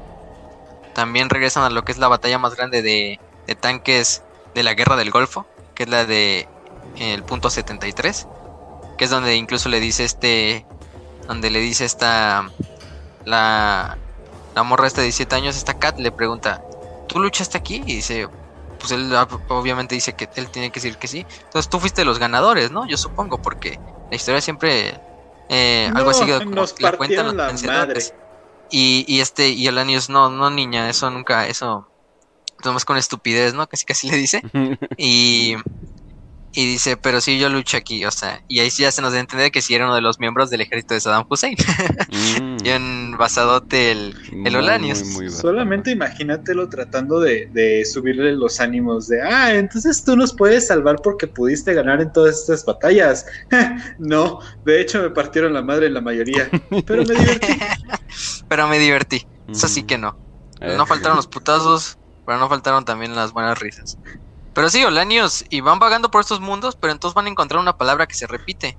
Así en escrita en un cuaderno, escrita en un tanque, una palabra llamada MKAR, M-K-A-R. Y ellos se sacan de pedo así como, ¿qué es eso, no? Van vagando así por demás este, realidades hasta que llegan a lo que sería la propia Terra, pero es una jungla completamente. Pero una Terra primitiva, una Terra de hace millones de años. En la cual incluso unos monos los atacan, unos monos así sin cuencas de ojos y bien bestiales. Los atacan así de la selva. No les pasa nada, alcanzan eh, a matar a la mayoría de los monos que los atacan. Pero incluso dice que estos propios monos estaban tocados por la disformidad. Incluso puede haber, estos son rastros de cómo la disformidad ya estaba acechando Terra desde épocas que incluso precedían a la humanidad, ¿no? O sea, cómo la propia energía disforme ya estaba colando a Terra. Es por eso que están esos monos deformes, que incluso él dice, pues puede ser que estos monos que estamos matando son predecesores de algún ser humano, Mm, pero pues no hay de otra. ujú, Y ahí se encuentran con Emcar finalmente. Se dan. También recibe una otra vez llamada de John que le dice que algo lo está persiguiendo a través de las realidades. Y le dice que es eso, que es Emcar, que los dioses lo enviaron. Incluso Lani dice, ay, me siento halagado, ¿no? Yo que no soy un, yo que soy un perpetuo, no como el, no como él, ya sabemos a quién se refiere con él. Incluso ese él negó a Olanius y a su plan, porque cuando se conocieron él hace mucho tiempo en Medio Oriente, porque Olanius nació en Nínive, em, eh, ese él lo denegó porque pues Olanius era un hombre de fe, un hombre religioso. Entonces a él no le servía un hombre de fe en su plan. Ya sabemos quién es ese él, obviamente el emperador, cuando nos referimos a él. Entonces también dice que mm, pues en todas estas partes de de la disformidad lo están estado siguiendo los la esta entidad, este Emkar, este demonio que han enviado los dioses. Y finalmente es cuando Olanius es se da cuenta de que ninguno de ellos es psíquico. Obviamente, incluso Olanius no hay problema con él, porque aunque sea un perpetuo, no es un psíquico, no trae entidades disformes como lo haría un Psyker. John, por ejemplo, sí lo hace. Dice, John, yo no por eso John le dice, yo no puedo hacer esta misión, Ol, tú tienes que hacerla. Porque sabes que si yo la intento hacer, las entidades de, del Inmaterium me arrastrarían muy fácilmente. Tú no tienes ese problema. Entonces Sol pues dice, pues, pues, tienes razón, ¿no? Pero entonces dice, ¿cómo nos han estado siguiendo? Y siempre Ol dice, no, pues es que a mí siempre que me he topado con un Psyker, siento una sensación extraña. Incluso me repiqueté el ojo, ¿no? Es como si el párpado se le, le diera un espasmo en el párpado, ¿no? Que lo sintió cuando estaba con Medea, que era la bruja que iba con, con los argonautas y con Jasón. Em, que lo sintió también durante la batalla de Kalt, entre muchas otras instancias. Y es cuando se acerca Kat, la, la niña hasta de 17 años. Y de repente es cuando All siente el temblorín en el ojo. Entonces sabe que Kat es una, una Psyker, o lo intuye. Madre. Por eso Kat no se comunicaba con nadie, por eso Kat un día de repente llegó a la granja y le pidió trabajo a Ol. Y Kat no tenía ni siquiera familia, ni nadie que Mm. velara por ella. No se sabe cómo él, Ol también dice cómo escapó de las naves negras de la de las hermanas del silencio y de Terra. pero Kat es lo que ha estado trayendo a Makar.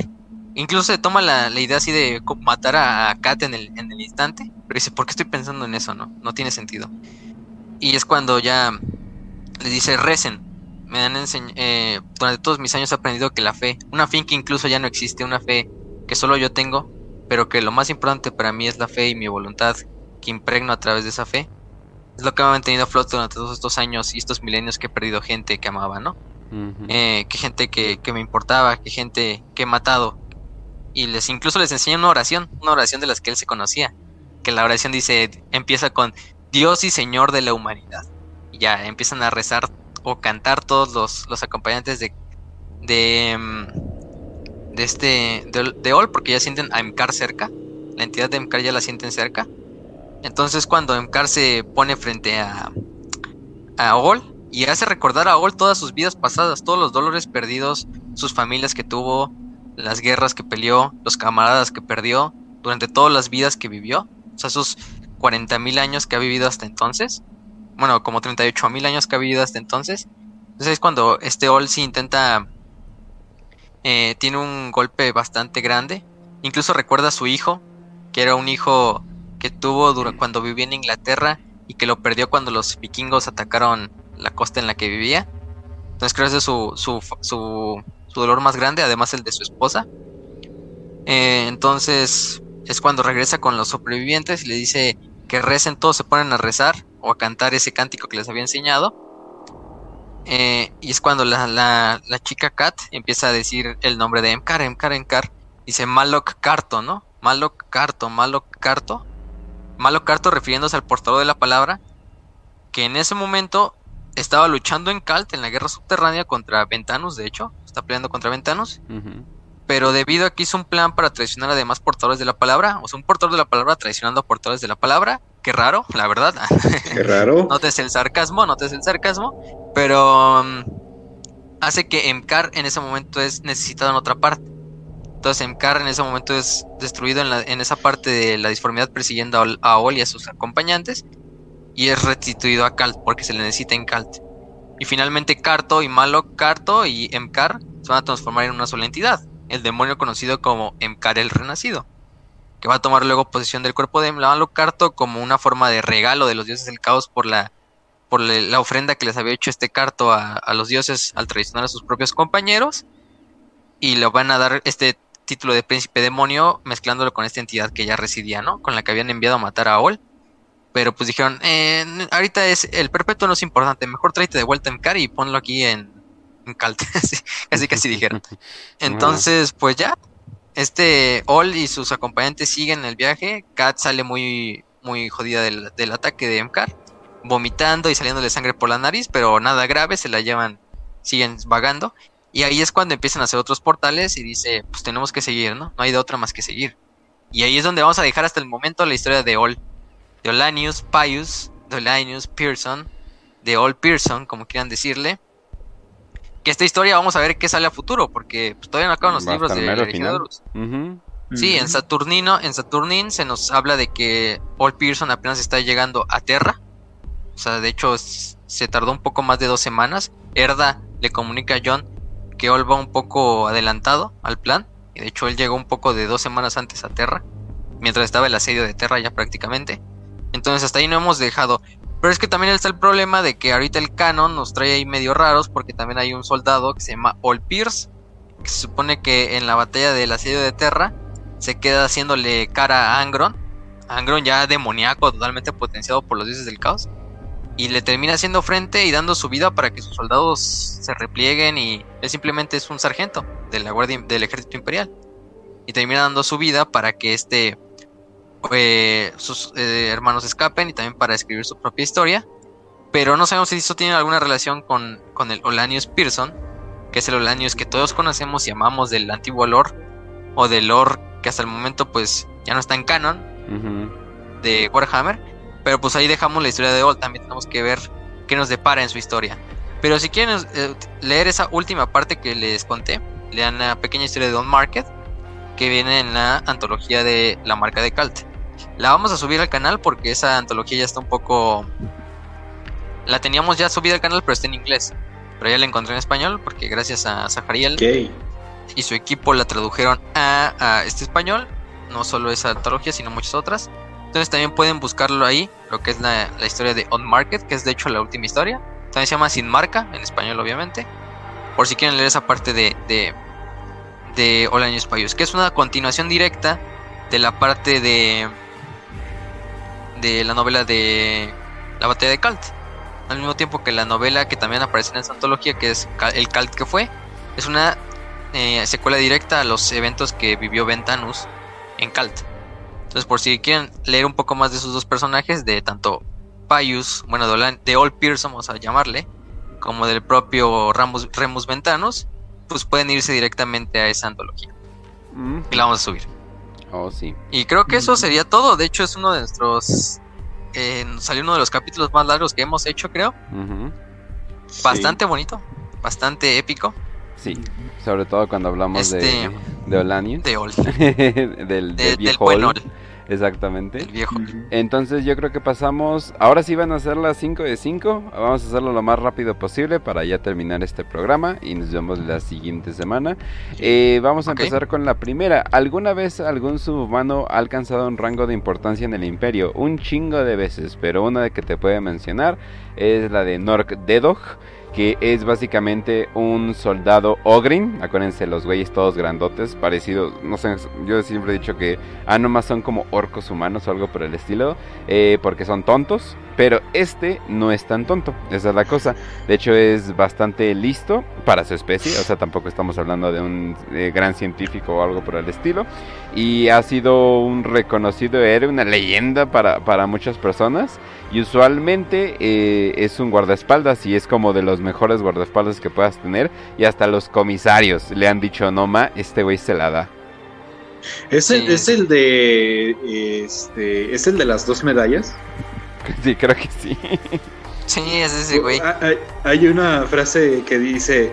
Ah, sí, una vez el comisario nos, nos preguntó para qué estamos en, el- en el- la Guardia Imperial. Entonces yo le contesté para, para hacer lo que nos dijeran. Entonces me dio una medalla. Sí, ese, ese es el buen Nork. ¿E- También está sí? Bigby. Sí, creo que sí es. Sí, es Nork. Aunque Nork es un poco, de hecho es de los más inteligentes Ogrins, está bien cagado, ¿no? Porque es algo raro en su especie. Bueno, en su subespecie. Pero bueno, por ejemplo, también está Big Big Quickfinger, que es uno de los mejores francotiradores de la historia del Imperio. Es un Ratling. Al igual que este Maggie, Magak Roll, Magak, no se llama Magak, nombres raros, que es el único, es un Ratling que durante la campaña de la cruzada de Damocles mató a un etéreo con un rifle de francotirador. Tau, a un etéreo quién sabe, eh, así como va el futuro, así como va el futuro, Games Workshop, al parecer ya revivió a los squats, a los bien, bien, eh, a los chingones squats. Entonces, quién sabe, tal vez vamos a ver a los squats. eh, Mira, básicamente lo revivió para que los pusieran en una historia de que la flota enjambre Leviathan se, mu- se comió todos sus mundos. Mira, tengo paciencia. Por eso lo revivió. Te- tengo paciencia y seguro va a ser así. Oh, pero sobrevivió una colonia en quién sabe qué, bla, bla. O sea, Pero sobrevivió uno, y no le tomaron importancia. Exactamente. Sí, pues ahí ya van, van a estar ahí todos chidos ahí siendo pues, los enanos de este universo. Que De Warhammer. reci- bueno, hablando de enanos, eh, dicen quizá no quieran ahondar tanto en el tema de fantasy, pero ¿cuáles son las principales diferencias entre los dioses del caos de 40k y de fantasy? Pues para empezar ahorita es la Nation ni siquiera existe bien bien en, sí, en fantasy. jodido. Creo que ya renació. Pues bueno, quién sabe, o sea, como que la tienen, la tienen en, en niveles muy bajos porque saben, eh, pues es la Nesh y todo lo que tiene que ver es la Nesh con. Eh, no tienen mucha diferencia, honestamente. De hecho, cuando estamos sacando imágenes, si sacamos imágenes de demonios, es casi lo mismo. Nada más que sí, no muchas sé. veces son los mismos demonios. ¿no? Ah, nada más Más- que a veces, ah, o sea, mira, Cabanda- tiene una pistola. Cabanda es casi Sí, lo mismo. Cabanda está en Fantasy, de hecho se enfrenta con Sigmar en el fin de los tiempos, bien verga, en un duelo final, o sea, muy épico. Mm, este también, este, ahí se me fue el nombre de Enkari, de los Ujú. de Slanesh, Epidemios, Ujú. Bonicus, todos esos, la mayoría están en fantasy. La Pero diferencia... creo que la, Ah, a ver, bueno, yo creo que la diferencia principal es de que son, o sea, no tienen tanto poder. Eh, son más chicos más que nada porque no tienen una galaxia completa de gente, sino tienen un reino muy, tienen un reino muy pequeño y Sigmar pues todavía más pequeño, pero siguen siendo muy relevantes obvio, y tienen sus ejércitos y todo. Sí, se, se alimentan solo de un mundo y los de Warhammer 40k pues, se alimentan de una galaxia completa. Y Ujú. quizá más de una galaxia, entonces pueden imaginar la diferencia. Pero sí, eso es básicamente. Sí. Eh, aún así, ser una bruja te, te- te envía a la, a- a la hoguera, entonces no hay pedo. bueno, entonces vamos a la siguiente. ¿Existen los programas de entretenimiento, programas de televisión, radio en el mundo de Warhammer? ¿Existen los noticieros como medio de comunicación? ¿O cómo se transmiten las noticias? Ejemplo, cómo se difunde la noticia de que Cadia fue destruido en los demás planetas del Imperio.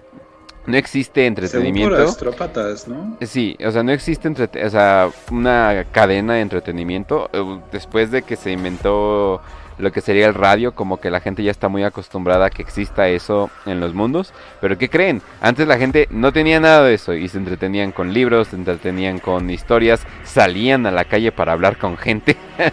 Usualmente así, así se entretenían. Eh, o en el periodo incómodo antes de la radio, pero todavía, pero ya existía el teléfono, usaban el teléfono, pero el teléfono era una manera muy incómoda eh, de hablar. eh, para muchas personas se les hacía muy incómodo y no era muy, eh, o sea, no era tan estable. O sea, uno pensaría, no, pues podrían hablar por, no, era increíblemente inestable. Entonces tenían, usualmente solamente lo usaban para, oye, ¿dónde nos vemos? A tal lugar, etcétera, etcétera, y ya, ¿no? O sea, era algo muy normal. Entonces no, el entretenimiento no existe bien bien en, War- eh, en Warhammer. Seguramente si existe algún tipo de entretenimiento es un entretenimiento muy cerrado para un cierto grupo de gente. Y cómo salen los medios de comunicación, astrópatas, anuncios imperiales, así sean. Confitadores también. Ajá, Sí. exactamente. Y la fuerza más grande, que son los chismes, los chismes. De, de hecho, o sea, la, O sea, les iba a decir que de hecho la principal fuerza de cómo los inquisidores consiguen eh, información es por eso mismo, los chismes. Ajá. Sí, es así, oye, dicen... su- Dicen que ese güey como que se le ve ahí acá una mutación extraña. Ah, poco por dónde. Dicen que por aquí. Y dicen que es el tío de aquí. En serio. Y ya. O sea, ya con eso pasa. Ya con eso. Pero, no. O sea, no hay medios de entretenimiento. Eh, si lo hay. O sea, sí existen obras. O sea, sí existen libros. Es que imagínate el problema Juegos. que sería si existiera un noticiero. O sea, ¿te imaginas en un planeta imperial que, que digan, ah, sí, y de repente en Cadia 1 hubo una invasión de... Y ya no, ahí se acaba, güey. No, sí. Ah, pues sí. Es que esa es la cosa. O sea, sí existe la propaganda. Pero no creo que a la Inquisición le gustaría medios de propaganda tan masivos. O sea, esa es la cosa. Ajá. Entonces, no, no, no existen eh, y pues no, o sea, la gente sale a hablar con otras personas, no andan temerosos de un virus. Sí. Lo más probable es. Lo más pro- además que son virus de Norgol, ¿no? Pero lo más Exacto. probable es que simplemente hay una pantalla gigante en la plaza central de la ciudad donde de repente salga un árbitro o el gobernador planetario. Ciudadanos O un imperiales, mi- en este momento estamos siendo invadidos por las fuerzas de eh, Xenos, ¿no? Eh, hagan sus votos imperiales, recen a su dios emperador y esperen la salvación eterna o la muerte gloriosa. Fin del comunicado. Y fin. Exactamente, es así. Y ponen a un sujeto del, del Adeptus Ministorum con su sombrero de papa eh, cantando ahí. Sí, hacer la Oigan, misa online. Y hacer aún, la misa en línea. y aún así probablemente son más felices que nosotros, entonces F por nosotros. Sí, Exactamente. sabemos Y en que internet no hay internet, solo se utiliza para fines militares, industriales y políticos. O sea, no se esperen que haya un internet. Si ni hay computadoras para la gente común. Ajá. Exacto. Pero bueno. Entonces, vamos a la siguiente. ¿Qué otra gran fracción le agradaría, le, les agradaría agregar? Y que, y que sea una, ya sea una raza Xenos o alguna nueva subfacción de las actuales, como los Inari o algo nuevo del Imperio. ¡Los Squads! Ah, amo los enanos, entonces qué chingón sería enanos en 40k. Pero entiendo más o menos las razones por qué Games Workshop los mandó a la verga. Pero, pues sí, los squads o... No, estoy feliz con estoy feliz con las razas que hay. Que no le agreguen de mucho también. Yo, yo Sí, metería, yo metería, por ejemplo, a, a los megarácnidos. Ay, Tienes que, me- tienes que meterlos. Tienes que meter. Ah, Bueno, sería tendrían como dos minia- tres miniaturas, pero aún así serían Igual. No sé, yo por ejemplo a los exoditas, pero porque eran básicamente Ah. como los hombres lagarto de Warhammer, aunque eran Eldars, pero pues tenían así dinosaurios y mamás así. Ándale. Pero Ah, sí. no sé, estaría raro porque no hay mucho de lore tampoco de ellos, entonces simplemente están ahí. Como que ya a este punto de Warhammer como que ya descuadrarían un poco. Entonces, pero si tuvieran que meter una, los exoditas. Mm, Sí. Mira, nomás tres respuestas completamente distintas.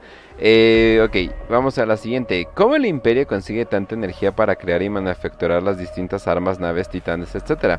¿Acaso utilizan esferas de Dyson para recolectar la venería del Sol o solo o utilizan la fusión nuclear? Sí, la fusión nuclear es clave, o sea, pero de hecho se considera como algo, algo normal. Obviamente también el carbón, todo eso, pero obviamente, como ya saben, el carbón es muy ineficiente. No he visto esferas de Dyson, tal vez me puedan, me puedan corregir. Para los que no he visto. Para los que no sepan, una esfera de Dyson es literalmente una esfera gigante que rodea, que rodea un sol, pero hace cuenta un planeta así súper gigante, ro- o sea, que es- o sea, en- engloba un sol y de ahí saca toda su energía como su núcleo. Pero también, hablando de núcleos, existe mucho la energía del núcleo. Básicamente, puedes, si tienes suficiente imaginación, puedes agarrar energía de casi donde sea. Pero es más que nada energía nuclear.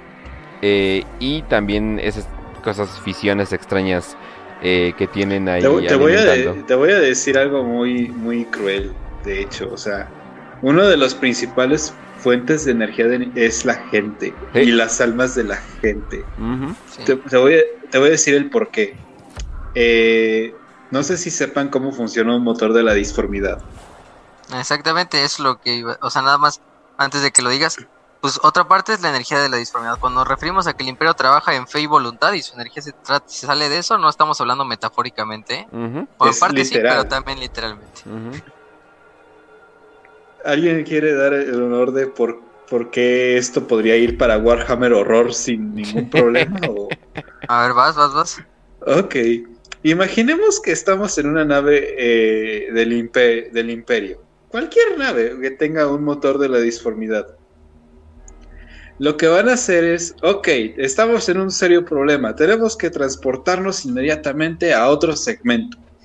Vámonos, activen de una vez el motor de la disformidad. Dan la orden y lo que hacen es mandar guardias imperiales inocentes al motor de la disformidad para sacrificarlos y que sus almas alimenten ese motor de la disformidad. Y no estoy hablando de uno o dos, estoy hablando de cientos de miles. Sí, Fácil. exacto. Parecido como lo que trabajadores, hacen es con el, con el emperador, hagan de cuenta. Pero chiquito.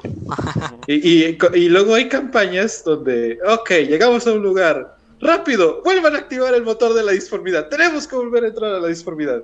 Entonces ya se imaginarán un poquito de cómo es esa cuestión. Aunque digo, creo que eh, por, por suerte van primero los que rompieron la ley. Lamentablemente, eh, romper la ley es muy fácil en estos universos. Así de, ups, Exactamente.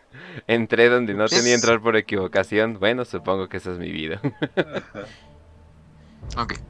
Bueno, entonces vamos a la siguiente. Eh, dicen, ¿qué opina Guillermo? Guillermo. ¿Qué, ¿Qué opina Gilliman de la religión del emperador? Le saca un chingo de pedo, eso sí te puedo decir con confianza. Lo detesta. güey. Ajá, y es como que, Lo esperen, esto no tiene nada que ver con lo que mi papá les andaba diciendo que hicieran. Y sin embargo, lo están haciendo. Fue Sí, la primera cosa que les dijo que no hicieran. ¿Y cómo lo hicieron? Mira, lo puedo responder con una sola frase que sale de Dark Imperium, que es la novela de la resurrección de Gilliman, básicamente. Dice, cientos de miles de años, y mira lo que se ha convertido de ellos, de nosotros, idolatría, ignorancia, sufrimiento, en el nombre de un emperador, en el nombre de un dios que nunca quiso ese título.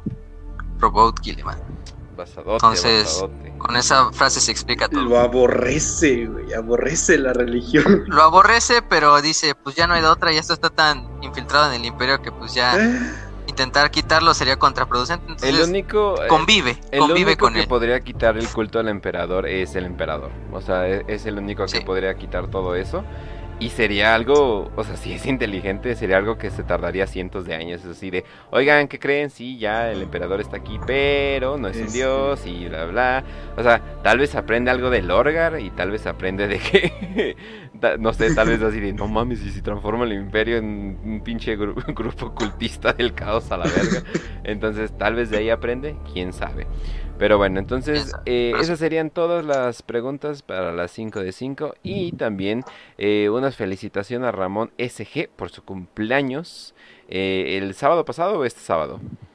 Sí, el sábado pasado. El sábado Hasta fue, hasta nos mostró su, hasta subió una foto de su pastel Ah, ahí en el post de la tradición de Calt que hicimos. ah, ya, Entonces, ya, ya. felicidades a él, a Ramón, Pro- Seguidor, creo que siempre, siempre comenta Oye, y siempre que- manda preguntas. Pensé que era irónico. o Siempre sea, manda miniaturas. Pensé que era Creo que irónico. es de los que pinta miniaturas mientras Pe- escucha ¿Sabes qué pensé? Pensé que literalmente encontró una foto y la compartió. No pensé que era de él, qué chido. Pero bueno. Sí, En- espero que sea. entonces, eh, una gran, Pues, una gran Felicidades. Así es. y ojalá. Y ojalá este año traiga todo lo bueno para ti. Y pues ya, eso sería todo. Pues gente, ya saben, ya saben dónde nos pueden ver. Nos pueden ver en vivo los lunes aquí. Eh, estamos casi, casi todos los lunes, casi todos los lunes aquí, pero ya somos bastante consistentes. Y vamos a continuar la siguiente semana con esto de, con esto de la herejía. Y también eh, vamos a estar continuando pues con sus preguntas, así que mándenlas. Eventualmente vamos a llegar a ellas. Nos pueden encontrar en Spotify, en tele, eh, en Telegram, en YouTube en Twitter, pero si en Telegram pueden encontrarnos, ca- pueden encontrar casi todo, en YouTube y cualquier sistema de podcast, usualmente ahí nos van a encontrar. Y si quieren fácilmente bajar todo, puede ser en Telegram o en Anchor, que busque Anchor y busquen el programa, o simplemente busquen el programa y les va a salir en Anchor. Pero si ya veo que la mayoría de ustedes prefiere Spotify, no les culpo, así que ahí nos pueden ver. Y Raz- También lo que pueden hacer. Ajá. ¿Eh? Sí, de hecho te iba a pasar También la lo que pueden. Ah, también lo que pueden hacer es buscar el canal de Telegram de Radio Marrano y también el de el de Warhammer para Pretos, donde subimos los programas. No pasa nada si no nos quieren escuchar en Spotify, simplemente pueden descargar el programa y escucharlo como si fuera ah, una canción y ay, ya lo escucho cuando voy al gimnasio, voy a hacer cosas o Por si no tienen... me la estoy jalando. Por si no piden Spotify o su plan de datos es muy cruel, muy culero, entonces eh, lo- los entiendo. O Pues- si tienen mala señal, o sea, Dios mío, cuánta gente conocemos de que no, es que vivo en el monte y mi internet está horrible, entonces ahí lo, ahí lo Un pueden, saludo a Lizardi. ahí lo, ahí lo pueden, ahí lo pueden bajar. Pero pues yo soy Kench, eh, Raz, ¿alguna recomendación? Eh, de hecho, les quería recomendar porque vi un post en un este grupo de Facebook de un, creo que también escucha nuestro programa que se llama, vamos a decirle Brandon. No voy a doxear su apellido, pero el sujeto lo que lo que hace es este está en un entrenamiento eh, para una organización de fuerzas armadas y había contado que justamente cuando terminó de uno de esos entrenamientos había terminado agotado, su cuerpo le quería explotar y justamente lo que hizo fue poner con su teléfono la canción de Ave Imperator y pues se curó todo el dolor con- a base de pura fe en el emperador y sus ideales que los está como que agarrando a partir de 40k como las enseñanzas y Ay, eh, el- aprendizajes el, entonces bas- el basadote a la verga. Ajá. Sí, en, basó.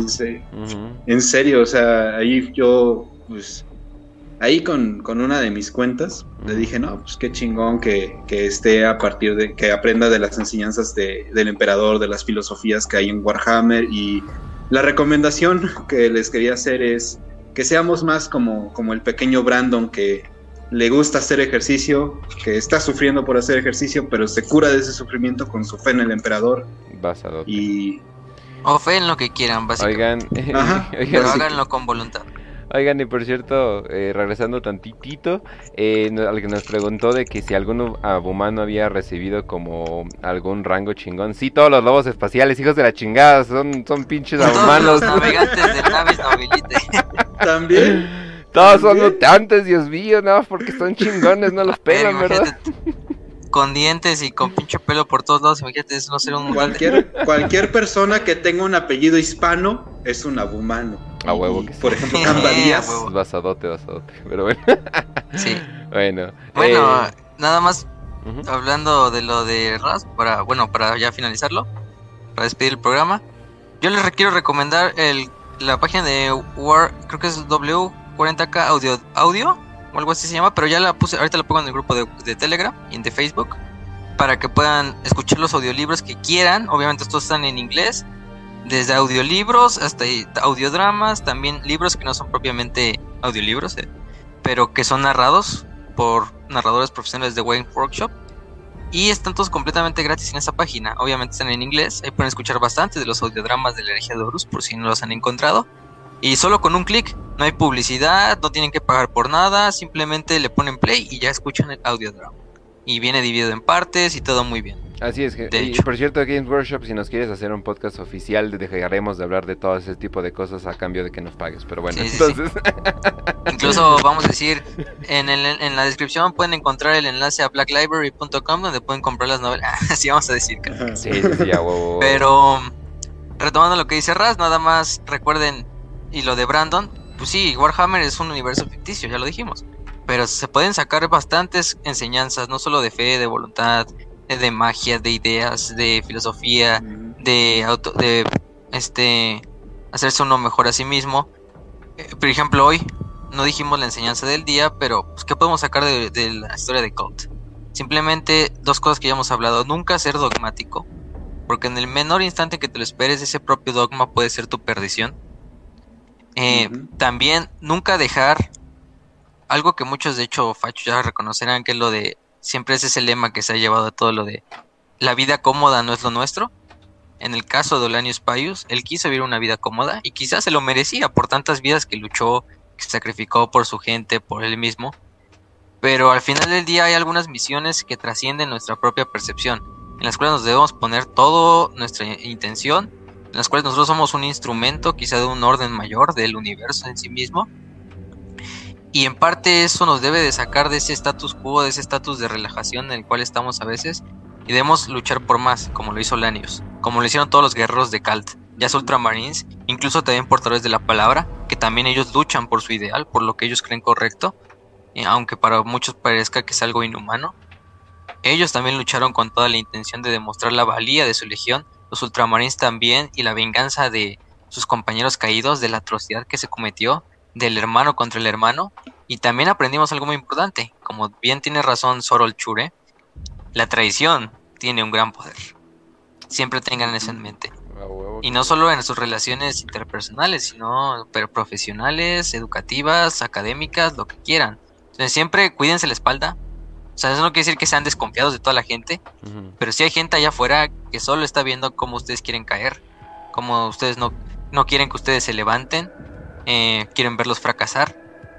Y de esa traición surge un poder para ellos, pero también de esa traición puede surgir un poder más grande para ti, que es el poder no de la venganza, sino el poder de la retribución, que a lo mejor es lo mismo, pero en parte no, porque la retribución es algo más encaminado a saldar las cuentas con esa persona. Entonces, eso es lo que aprendimos hoy de la batalla de Kalt, de esta gran novela de Dan Abnett. Leanla, es una novela Sí. que incluso cuando la terminen van a querer leer más, van a querer que no se acabe, porque es de esas novelas que dices, estas novelas sí se quedan enmarcadas, estas novelas que incluso dices, voy a comprar este en físico para tenerla ahí. Eh, esa es de las pocas novelas de la herejía de Horus que yo tengo en, en físico. No. Eh, muy buena, la verdad. Oh, Eh, porque tampoco he encontrado muchas, pero pues eh, si voy a escoger, pues escojo la batalla de Cal. Entonces, eh, recuerden eso, el sacrificio que se hace, que se hizo en Calt. Nu- nunca recuerden la marca de Cal. eh, Siempre recuerden la marca de Cal con, con, con honor, con cariño. Eh, y pues sin nada más que decir, eh, creo que este programa ha sido lo suficientemente largo para nuestro regreso. Ujú. Espero que les haya gustado. Y también una cosa más, únanse a la comunidad de Warhammer para Prietos en Facebook. Ya tenemos comunidad de Ah, sí. grupo de Facebook más bien, oficial. ujú.